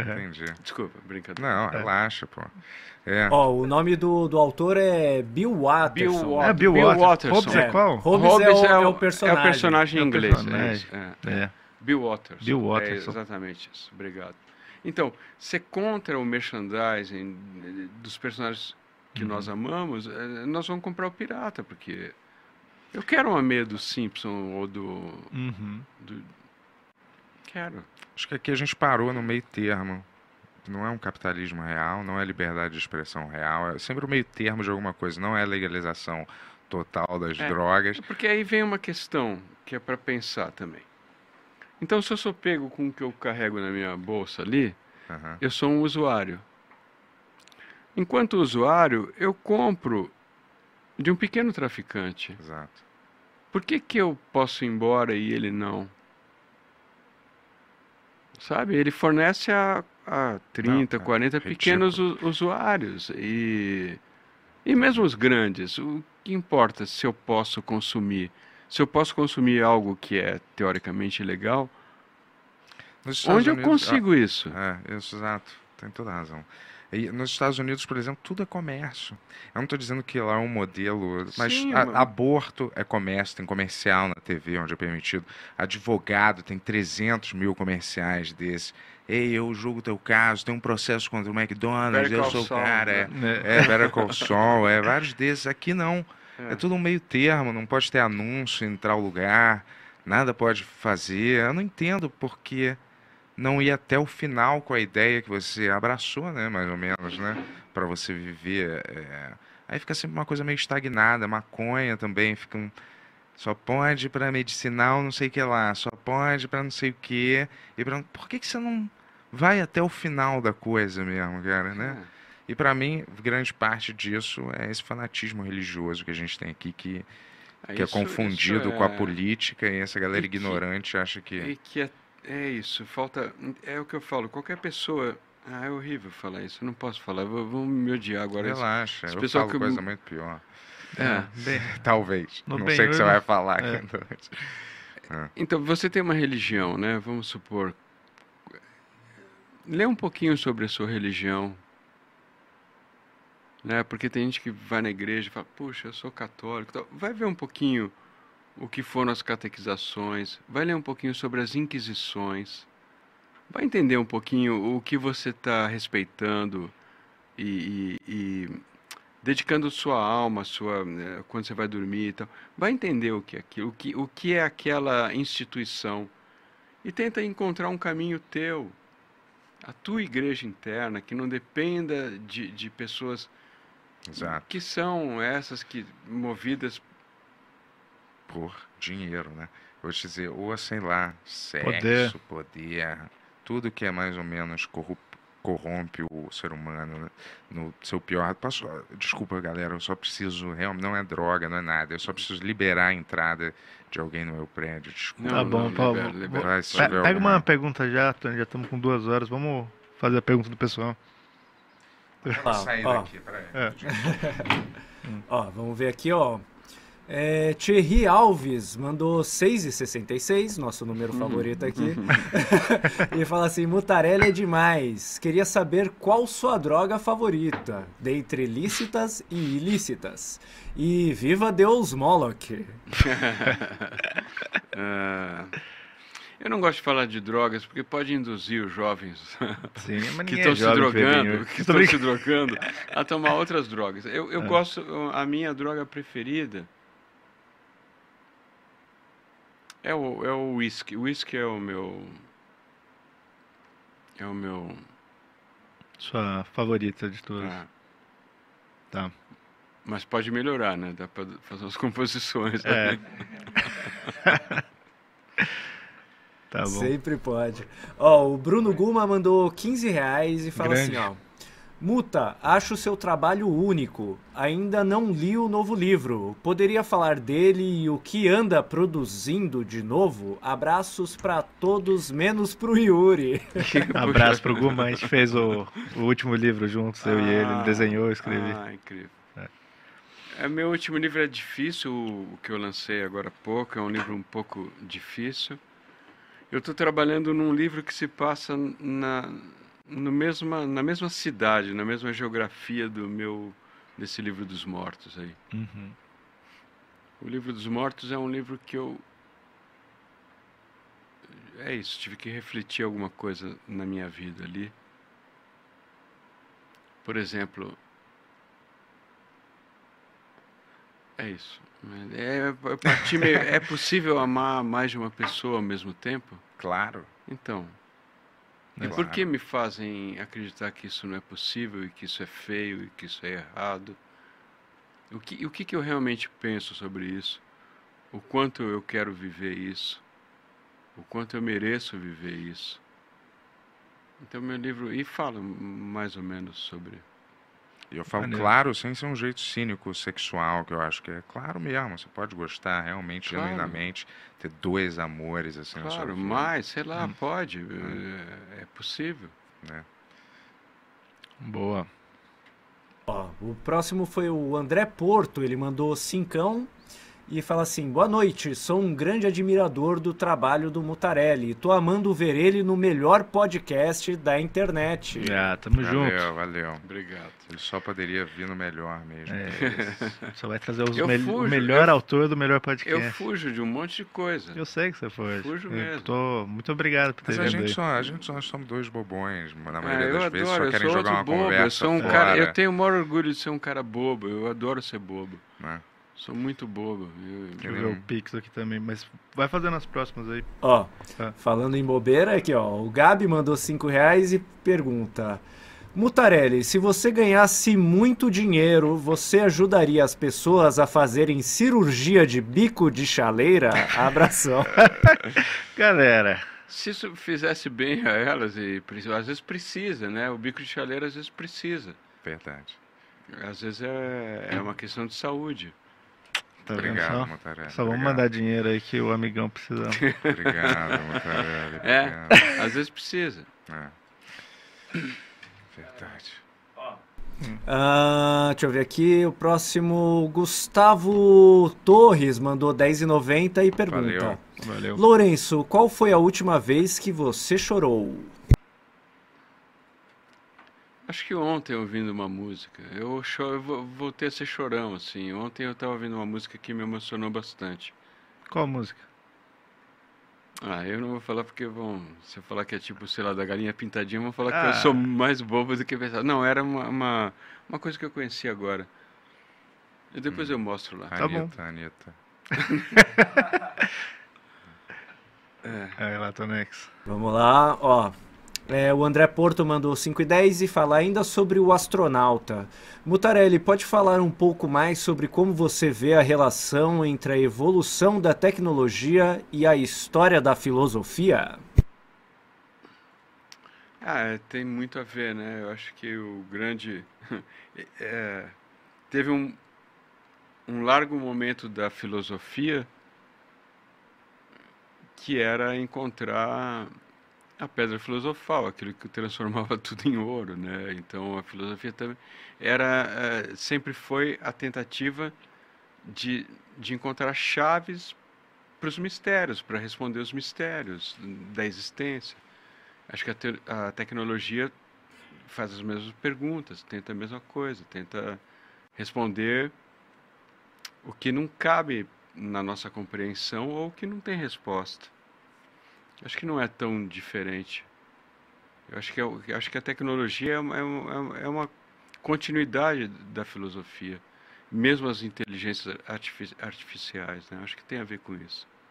Não tem a ver também aqui, ó, só, só mas é, quanto mais tecnologia, mais a gente consegue consumir, tomar conhecimento das outras coisas da vida, sei lá, religiões, culturas, e mais a gente tem embasamento para o nosso cérebro também filosofar é sobre as coisas. Você vê a né? tecnologia que eu falo isso, né?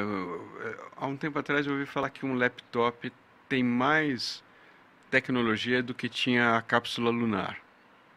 Você vai ver o que as pessoas fazem com o laptop, com toda essa tecnologia. Instagram. É, Só. Instagram, pornografia e é, videogame.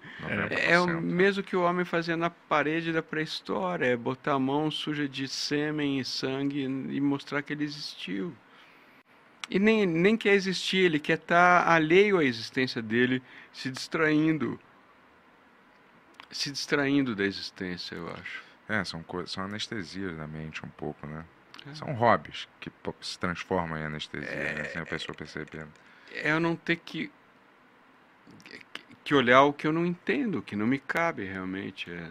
Ou tipo, não conseguir ficar sozinho com você mesmo, né? Também Tipo, com dá. seus pensamentos. E com o tempo, que... que... não passa e que é muito rápido, né? É, Simultaneamente, né? Verdade, né? Tempo não existe, né? Tudo acontece ao mesmo tempo, em todo lugar ao mesmo tempo. Até aquele um filme que você ia gostar de assistir. Tudo em todo lugar ao mesmo tempo. É o nome do filme? É, isso? tudo em todo tem lugar ao mesmo tempo. Nas plataformas que eu pago ou tem que Só Pirates ainda. Ah. Desculpa. Baixar. Mas daqui a pouco chega. Não, mas eu não sei legendar depois e tem. Não, é relato. Daqui a pouco chega em tá. algum desses aí. Mas lembra, pô. Você vai gostar desse filme. Tudo? Sabe? Tudo em todo lugar ao mesmo tempo. Tá. Né? Tu que é um cara mais. É mais... o Aleph. Quem esquerdalha adora esses filmes. Tô brincando. é brincadeira. Não, mas eu não, um. eu não. Eu tô aqui. Bom. Eu tô brincando, é não, óbvio, né? Eu... Lourenço Mutarelli, oh. Ó, o último que chegou até então aqui, ó, que na verdade foi o primeiro que mandou até antes da live começar, ó. É, o High Barbarian mandou 10 reais e fala: Bento, você prefere a Zoe Saldanha ou a Jada Pinkett na época do professor Aloprado? Galera, galera pergunta mais nada. Talvez ver, no Pick Show a gente. É, cara, é só um porra. Vou te dizer, esse programa às vezes quer trazer um pouco de classe para vocês, apesar de vocês não merecerem tanto, né? Tô pelo visto, né? Mas caralho, cara, chega de bico de chaleira. Por um dia pode não ter bico de é. chaleira. O bico sacou? de chaleira eu não, não peguei qualquer. Você Porque eu já um falei que eu tinha, ah, que eu queria um fazer uma cirurgia para cortar, que um médico, uma das antigas, é olhou para mim e falou. É, tu tem o famoso bico de chaleira. Sim. Só que as pessoas pegaram isso pra vida, né? Claro. E todo dia é isso. Todo eu dia. tive é bastante simples a cirurgia. É, eu sei, eu sei. É porque agora eu tô numa de. O pós-cirúrgico é terrível. Olha, obrigado. talvez, eu, talvez eu ainda adie mais um pouco, então. Tem que fazer isso aí, Bentola, tá na hora, cara. Vamos fazer, vou fazer, vou fazer, fazer, vamos fazer. A gente vai transmitir com o Benhur, hein? Show. A cirurgia dele. Maravilha. Primeiro. Ao vivaço. É, é. Ó, eu fiz uma enquete aqui no início do, do programa, hum. que é assim, ó. É, responda se você conhece o trabalho do Mutarelli. É, até então tem 797 votos e 34% deu conheço e adoro. É, 13% deu acho que vi em alguma. Acho que vi em a- alguma coisa. E 54% fala que não conhece, mas quer conhecer. Não, não conheço, não conheço. Não, mas É. por favor, eu queria pedir, já que é, estamos aqui então, e eu já tive esses dados aqui pela enquete, é, como que você acha, qua- quais das suas obras que você indicaria para as pessoas conhecerem o seu trabalho, Mutarelli? Acho que na literatura. É, eu sei que é bem difícil escolher, né? Não, na porque- literatura tem um que eu indico, que eu acho que é um começo, que é um livro que chama O Natimorto, porque é um livrinho Muito bom. Muito, é, muito bom. pequeno, rápido, e eu acho que dá pra sentir onde tá pisando ali. E dos quadrinhos, vai sair pela Companhia das Letras em algum momento o A Caixa de Areia, vai ser relançado. E tem o Mundo Pet pela Comic Zone, que são histórias curtas. Acho que aí é um... É um O Caixa de Areia eu falei já, né, pra você. Meu quadrinho nacional, assim, favorito Ah, de todos os tempos, sim. É o meu, muito, muito bom. dos meus é o que eu mais gosto, assim, É. também. E pra, pra começar, acho que, pô, pega o Diomedes, pô. Que Diomedes é, é grande. Ah, mas é né? rápido de você ler ele. Quadrinho, né, pô? Nunca mais reli. Ele já fez todo o trabalho pra você, você vai ler em... É. Pô, essa é demais, demais. Até te emprestei, né? É, eu tenho dois. Dois. Dois- emprestados. É, do Yuri. Ele falou, caramba, toma, cara. É, sim. E é isso, vai sair daqui, vai jantar? Qual é a sua rotina? O que você vai fazer hoje? Trabalhar? Dez. Eu vou beber um pouquinho. Vai beber? Do, do seu kit? Não, aqui acabou. Eu vou lá em Ah, casa tá. beber um pouquinho. Whisky é a sua bebida de escolha, É. né? De escolha não, ela, é, ela me escolheu, eu que escolhi. Eu não sei quem escolheu. Mas é. a- É, é, é, Os dois se escolheram, mais É, ou menos, é. né? Mas é, É é a sua eu- preferida. É o cowboy ou com gelo? eu gosto, eu tô tomando cowboy porque eu não, não tenho ainda um, um daqueles Frasquinho? isopor. E aquele sabe? frasquinho? Tu tem aquele frasco de Não, metal? Não, não tem. Mas Aquele não, frasco de metal conserva o é- gelo? Não, acho mas que não. conserva. Gelado, dura, mais gelado dura um muito pouquinho, mais. né? E é maneiro você tirar às vezes aquilo. É, né? né, muito melhor do que, É. né, Mas cabe pouquinho também, né, pegar uma lá. garrafa de Eu corote. andava com aquilo lá uma época, É. mas eu parei com essa época já. É. Não, o visual, às vezes, você tirar, dá uma É. impressão que você não se importa muito com o mundo, né? Ah, Sei lá. É. É, eu tô tirando a minha frasquinha aqui, foda-se, cara. É. Tem, tem uísque aqui mesmo. e Meio-dia, eu gosto, mas. é. mas eu vou É. tomar um, um golinho, vou ler, vou ler um pouco, eu leio antes de dormir. O que você tá lendo O que vocês estão atualmente? relendo? Eu terminei um livro bem difícil ontem que eu estava estudando aqui. Eu não vou, parece que eu vou querer dar uma de erudito. Eu terminei um livro clássico bem difícil ontem. Ah. Hoje eu vou pegar alguns que eu deixei na metade lá. A Ilíada. Ilíada já li. Eu estava lendo As Metamorfoses do Ovídio. É muito difícil. É um Metamorfoses do. livro- Ovídio. Ah. Não é do Kafka, não. Eu só Não, li não, esse. não é do Que ele se Kafka. Do transforma Kafka é na barata, É na, na esse é barata bom. gigante. Essa aí eles se transformam, a maioria, em, em pássaros ou em árvores. É, às vezes eu quero ler uns livros clássicos assim. Ana Karenina, Karen, Karenina, Karenina? É, depois mudou a pronúncia, mas é. Karenina, agora é Karenina, mas antes era Karenina. É, às vezes eu quero sempre começar um clássico desse, assim, mas eu. Sei lá. Às vezes não dá, não é. É igual você ver um filme antigo. É como um. O começo é como um dever de casa que você tem que fazer. Aí depois a parada desce. É, é, você tem que entrar ali, né? Tem que ver se. Comprei alguns Tolstói, o ensaio. Cadê os meus livros, aliás? Mostrar. Às vezes eu baixo uns pra ler no iPad. Lá. tenta ler no livro um dia também, é bom. Um livro? É, num livro de Ah, papel. Igual um loser. É, Tô brincando. é igual um loser, igual um loser mesmo. Tô brincando. Deixa eu ver E pega um lápis pra grifar, assim, às vezes alguma coisa que O Alienista. Alienista. é bom. É um clássico, É bom, né? é clássico e é, é, é incrível, é incrível. Jo- Esse C.S. Lewis. C.S. Lewis. Você conhece esse cara? Não, mas o Alienista é do Machado de Assis. É, não, não, é esse a é outro, eu tô passando, é. do Netflix, não, né? tem- Não, não é o Ah. Paulo Coelho, né? Esse é o Alquimista, né? Não, não, tem uma série no Netflix O que chama O Alienista. Alienista, que eu não sei se tem a ver com o Ah, Alienista sim. do Machado ou não, mas o o Alienista do Machado é maravilhoso. É... É, eu, porque todo mundo fala tanto desse cara que eu Mas falei, você vou, vou dar vai- uma olhada. Ele tem, tem futuro, esse menino aí, cara. Tem, Machado de tem. Assis. tem. Mentira, é só pra conhecer mesmo algumas Ah. coisas que eu não conheço sabe? Conheço muito superficialmente. Acho que até para você criticar, né? Assim, eu não quero criticar, mas quando É você vai que- falar, eu não, por exemplo, tinha uma moda de falar muito mal do Paulo Coelho, né? Eu nunca falei mal É, eu dele. também eu nunca- tenho o maior respeito. Todo mundo acho é igual o Paulo Coelho. É um escritor que vende muito mais do que eu. E E eu não eu sei, aprendi não- muito com ele quando ele fazia as músicas do Raul, muito do ocultismo que eu fui me iniciando, eu aprendi com o Paulo Coelho ali. É, só que ele tem o, é, o alquimista, né? Que ele É. fala um pouco É, eu sobre não, as não experiências. li, né? mas é isso, é um cara que eu Sim. respeito, não tenho por que desrespeitar. É, eu também, eu não, tenho, não entro muito. Galera, é, Paulo Coelho, eu falei, cara, você já leu? Não, Às vezes a é, pessoa nem leu. Exatamente. Eu sou fala- um- uma parada que se tornou meio rotina de E- falar. né? eu, com o tempo, eu tô ficando meio parecido com ele e com o Gandhi, né? Eu tô uma mistura. É, você tá, do- você tá bem grande. Tá... Caramba, tu tá É. meio um quê de É grande. porque dá uma, dá uma impressão boa, as pessoas ficam Fica em tranquilas. paz, né? Um quê de Paulo Por Coelho. fora ainda. tá tudo bem. Do queixo para do nariz para baixo, Paulo Coelho. Pra cima é o Pra Gandhi. cima é grande. Uma boa combinação até, É. né? Duas pessoas de sucesso no que elas se Não, é mais propuseram um a fazer. disfarce, é pra passar uma imagem melhor. Já que eu não sou bonito. Né? Você não sofre, né? Não- As mazelas da sociedade Não, que eu não sofro. sofro. Esse aqui só ainda chora bem. disso todo dia no carro. Não, Falou, cara, tava vindo pra difícil. cá, o cara falou que eu era muito bonito e que não ia me vender o negócio. Eu sou como um Godzilla lindo. A sociedade não pode me parar. Sei, Deve ser muito, muito difícil. Godzilla lindo e branco, que é uma combinação mais letal hoje em dia, com todos os privilégios, né? Uhum. Certo? Mas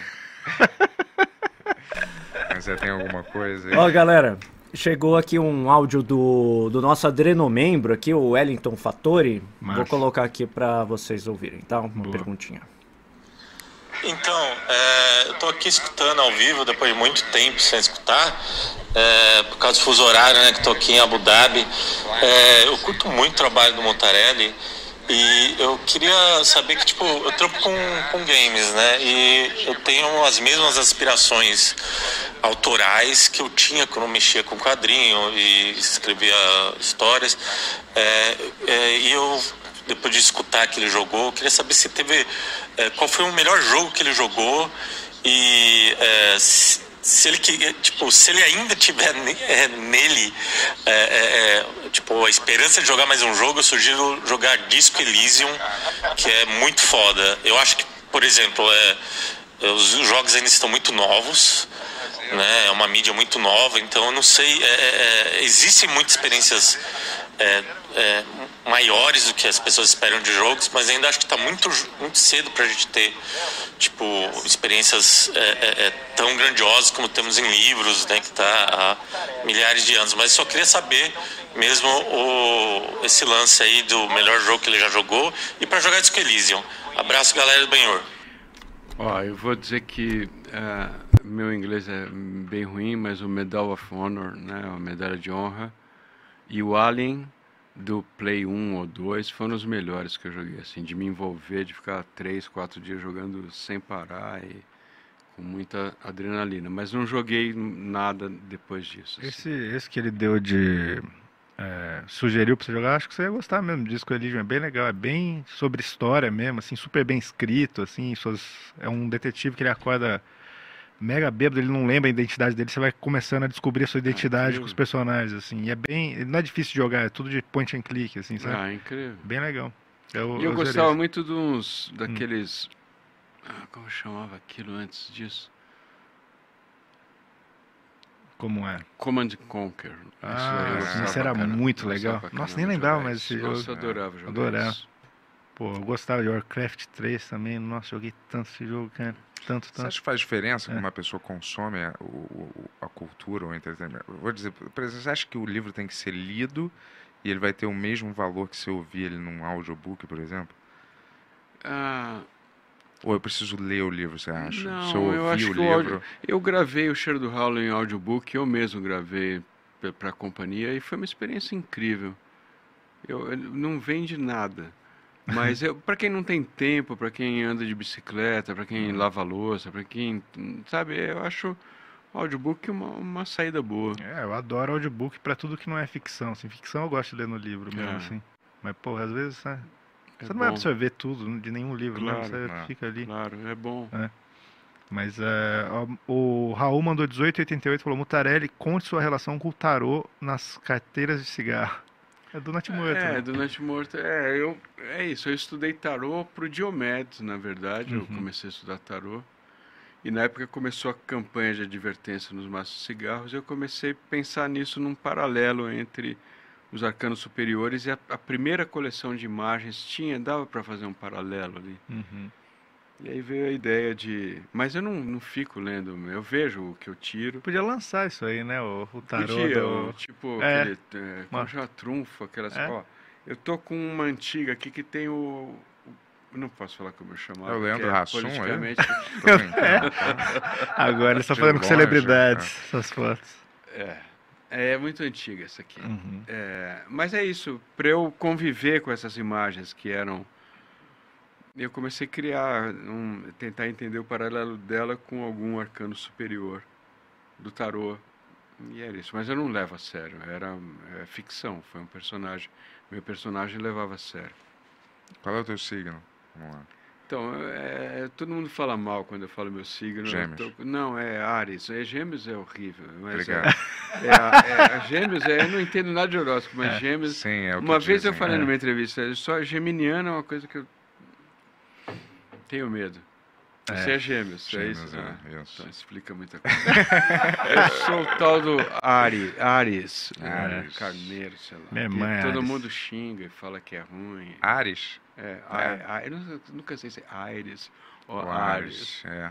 Acho que é Ares, né? Ares, Ares. É, mas- Mas qual é uma característica predominante de Ares? É do Não ariano tenho ou ideia. não- Supremacista branco. Deve ser ariano, provavelmente. provavelmente. E aí, Mutarelli, que você tá, na... você tá fazendo oficina agora? Agora não acaba. Amanhã é a minha última aula e aí Hum. eu tô fazendo um filme incrível que eu não posso falar nada. Eu volto Nada? a filmar em fevereiro. Nem quem tá dirigindo? Ah, posso falar quem está dirigindo? Claudio Lovitch. Ah, legal. O que, que, que ele fez já? Ele fez alguns curtas e ele está fazendo um longa de terror que eu não posso falar muito, só Ah, que eu sou um. Quero Acho que ver. eu posso falar que eu sou um. Vai demorar uns dois anos, mas é. Demora muito cinema, né? Demora, esse tem muito. Você já ia falar o que, que você interpreta? Um, Você um pastor evangélico. Ah, é? Ah, que legal. Que vai pro inferno ali, vai pro pântano. É incrível, é bem louco. Você já adora os pastores, né, evangélicos? Fácil para interpretar isso. É, é bem fácil. é bem fácil. Você, Eles me quebraram ali. você já gravou tudo já? Falta uma sequência que vão filmar em fevereiro. Entendi. Pô, maneiro. E aí, qual que, que, que você, qual que são as próximas coisas agora?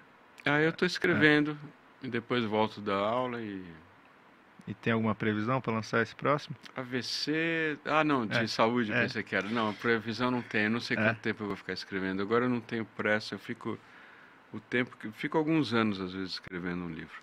Tá. E pra galera te seguir no Instagram lá, que você eu não posta. posto, eu não leio É. as Pô, perguntas. você falou que vai Não, postar as É danças só lá. escrever agora. Lourenço Mutarelli no Instagram, Não, né, é o pessoal? contrário, é Mutarelli Lourenço. É, É, mas- um, é um tiozinho com um chapéu de, de pesca É. e uns vídeos que eu só posto quando eu tô bêbado. E, e pro pessoal aí, Que pô, vai, todo dia, mas não é todo dia que eu posto, não. vai ler os livros do Mutarelli. Lê pô. não, lê não. Vai, Não, vai. Lê, sim. Cara, assim, de verdade, o melhor quadrinista que já teve no Brasil e todos os livros dele são muito, muito bons, assim. É Vejo você- uma puta honra você estar aqui mesmo. É, ao invés de você ver Avatar, aquela porcaria, vai ler um livro maneiro, né? Eu nunca vi Avatar, eu nunca. Eu tenho uns É. filmes quando é muito blockbuster que eu falo, eu não vou ver.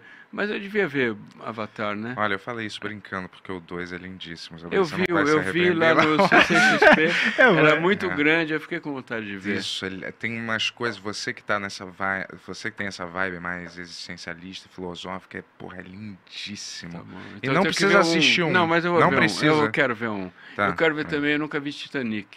Putz, só mesmo- você- mesmo é diretor. mesmo É o mesmo diretor, é o é. mesmo, é. Mas Tá esse, bom, eu vou esse ver. não Eu precisa vou ver, não. fazer uma maratona do James Cameron, todos James os filmes. Cameron. Mas O que é mais que ele fez? Te- Exterminador do Futuro Futuro. 2 Ah, sim. e Um e dois. Qual que é aquele outro que você falou do Abismo, né? True Lies, Segredo do Abismo, é, que mais? Segredo do né? Abismo eu vi. Segredo do Abismo era maneiro esse filme, Ah. né? Passava Mas eu vou ver o. Avatar 1, 2. Vê o 2, vê no IMAX. Morou, Faz então- isso. Não, não, eu vou ver em casa. Não, eu vê no não, não IMAX, tenho paciência. Não, não tenho paciência. Quando o Mutarelli voltar, que ele vai falar o que ele achou de Avatar, então. Tá bom, Show. tá bom, eu falo. Lourenço, muito obrigado por ter vindo Eu aí. que agradeço. Obrigado. Obrigado, Tenho Lourenço. muito carinho por você. Espero que eu não tenha tenha sido muito burro e chato. Imagina, foi divertido. Foi Ah, divertido. que bom, valeu. Tava à vontade. Valeu, brigadaço por ter vindo aí conversar com a gente, viu? E é isso, galera. É isso, pessoal. Essa foi a última, o último papo que é? a gente teve no Benhur aqui no ano. E no Natal a gente vai ter o especial, nossa animação que a gente fez, né? Do, Exatamente, especial- exatamente. do Pequeno Smirnoff. Isso. É uma- a gente criou uma animação que é uma criança que caiu num caldeirão. Ele, ó, o Smirnoff. Ah, ele. É. Caiu num Ah, caldeirão de bebida, drogas e Nutella quando ele era criança. Daí ele- quando ele fica bêbado, ele tem o poder de construir qualquer coisa. Daí quando ele fica sóbrio, ele esquece como ele construiu. hum. É. Ah, baseado em fatos reais. E aí ele vai salvar o Natal agora, hein, pessoal? Vai ser o nosso Ah, segundo lindo. episódio. É, vai estar muito legal, você não perde por esperar. É. Em ano que vem, rapaz, ano que vem.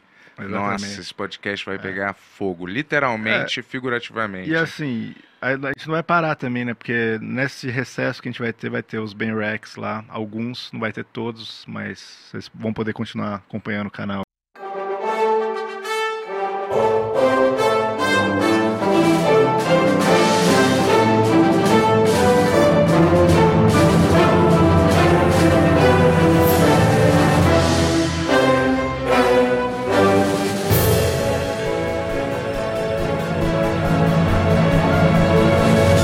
Versão brasileira On e Studios.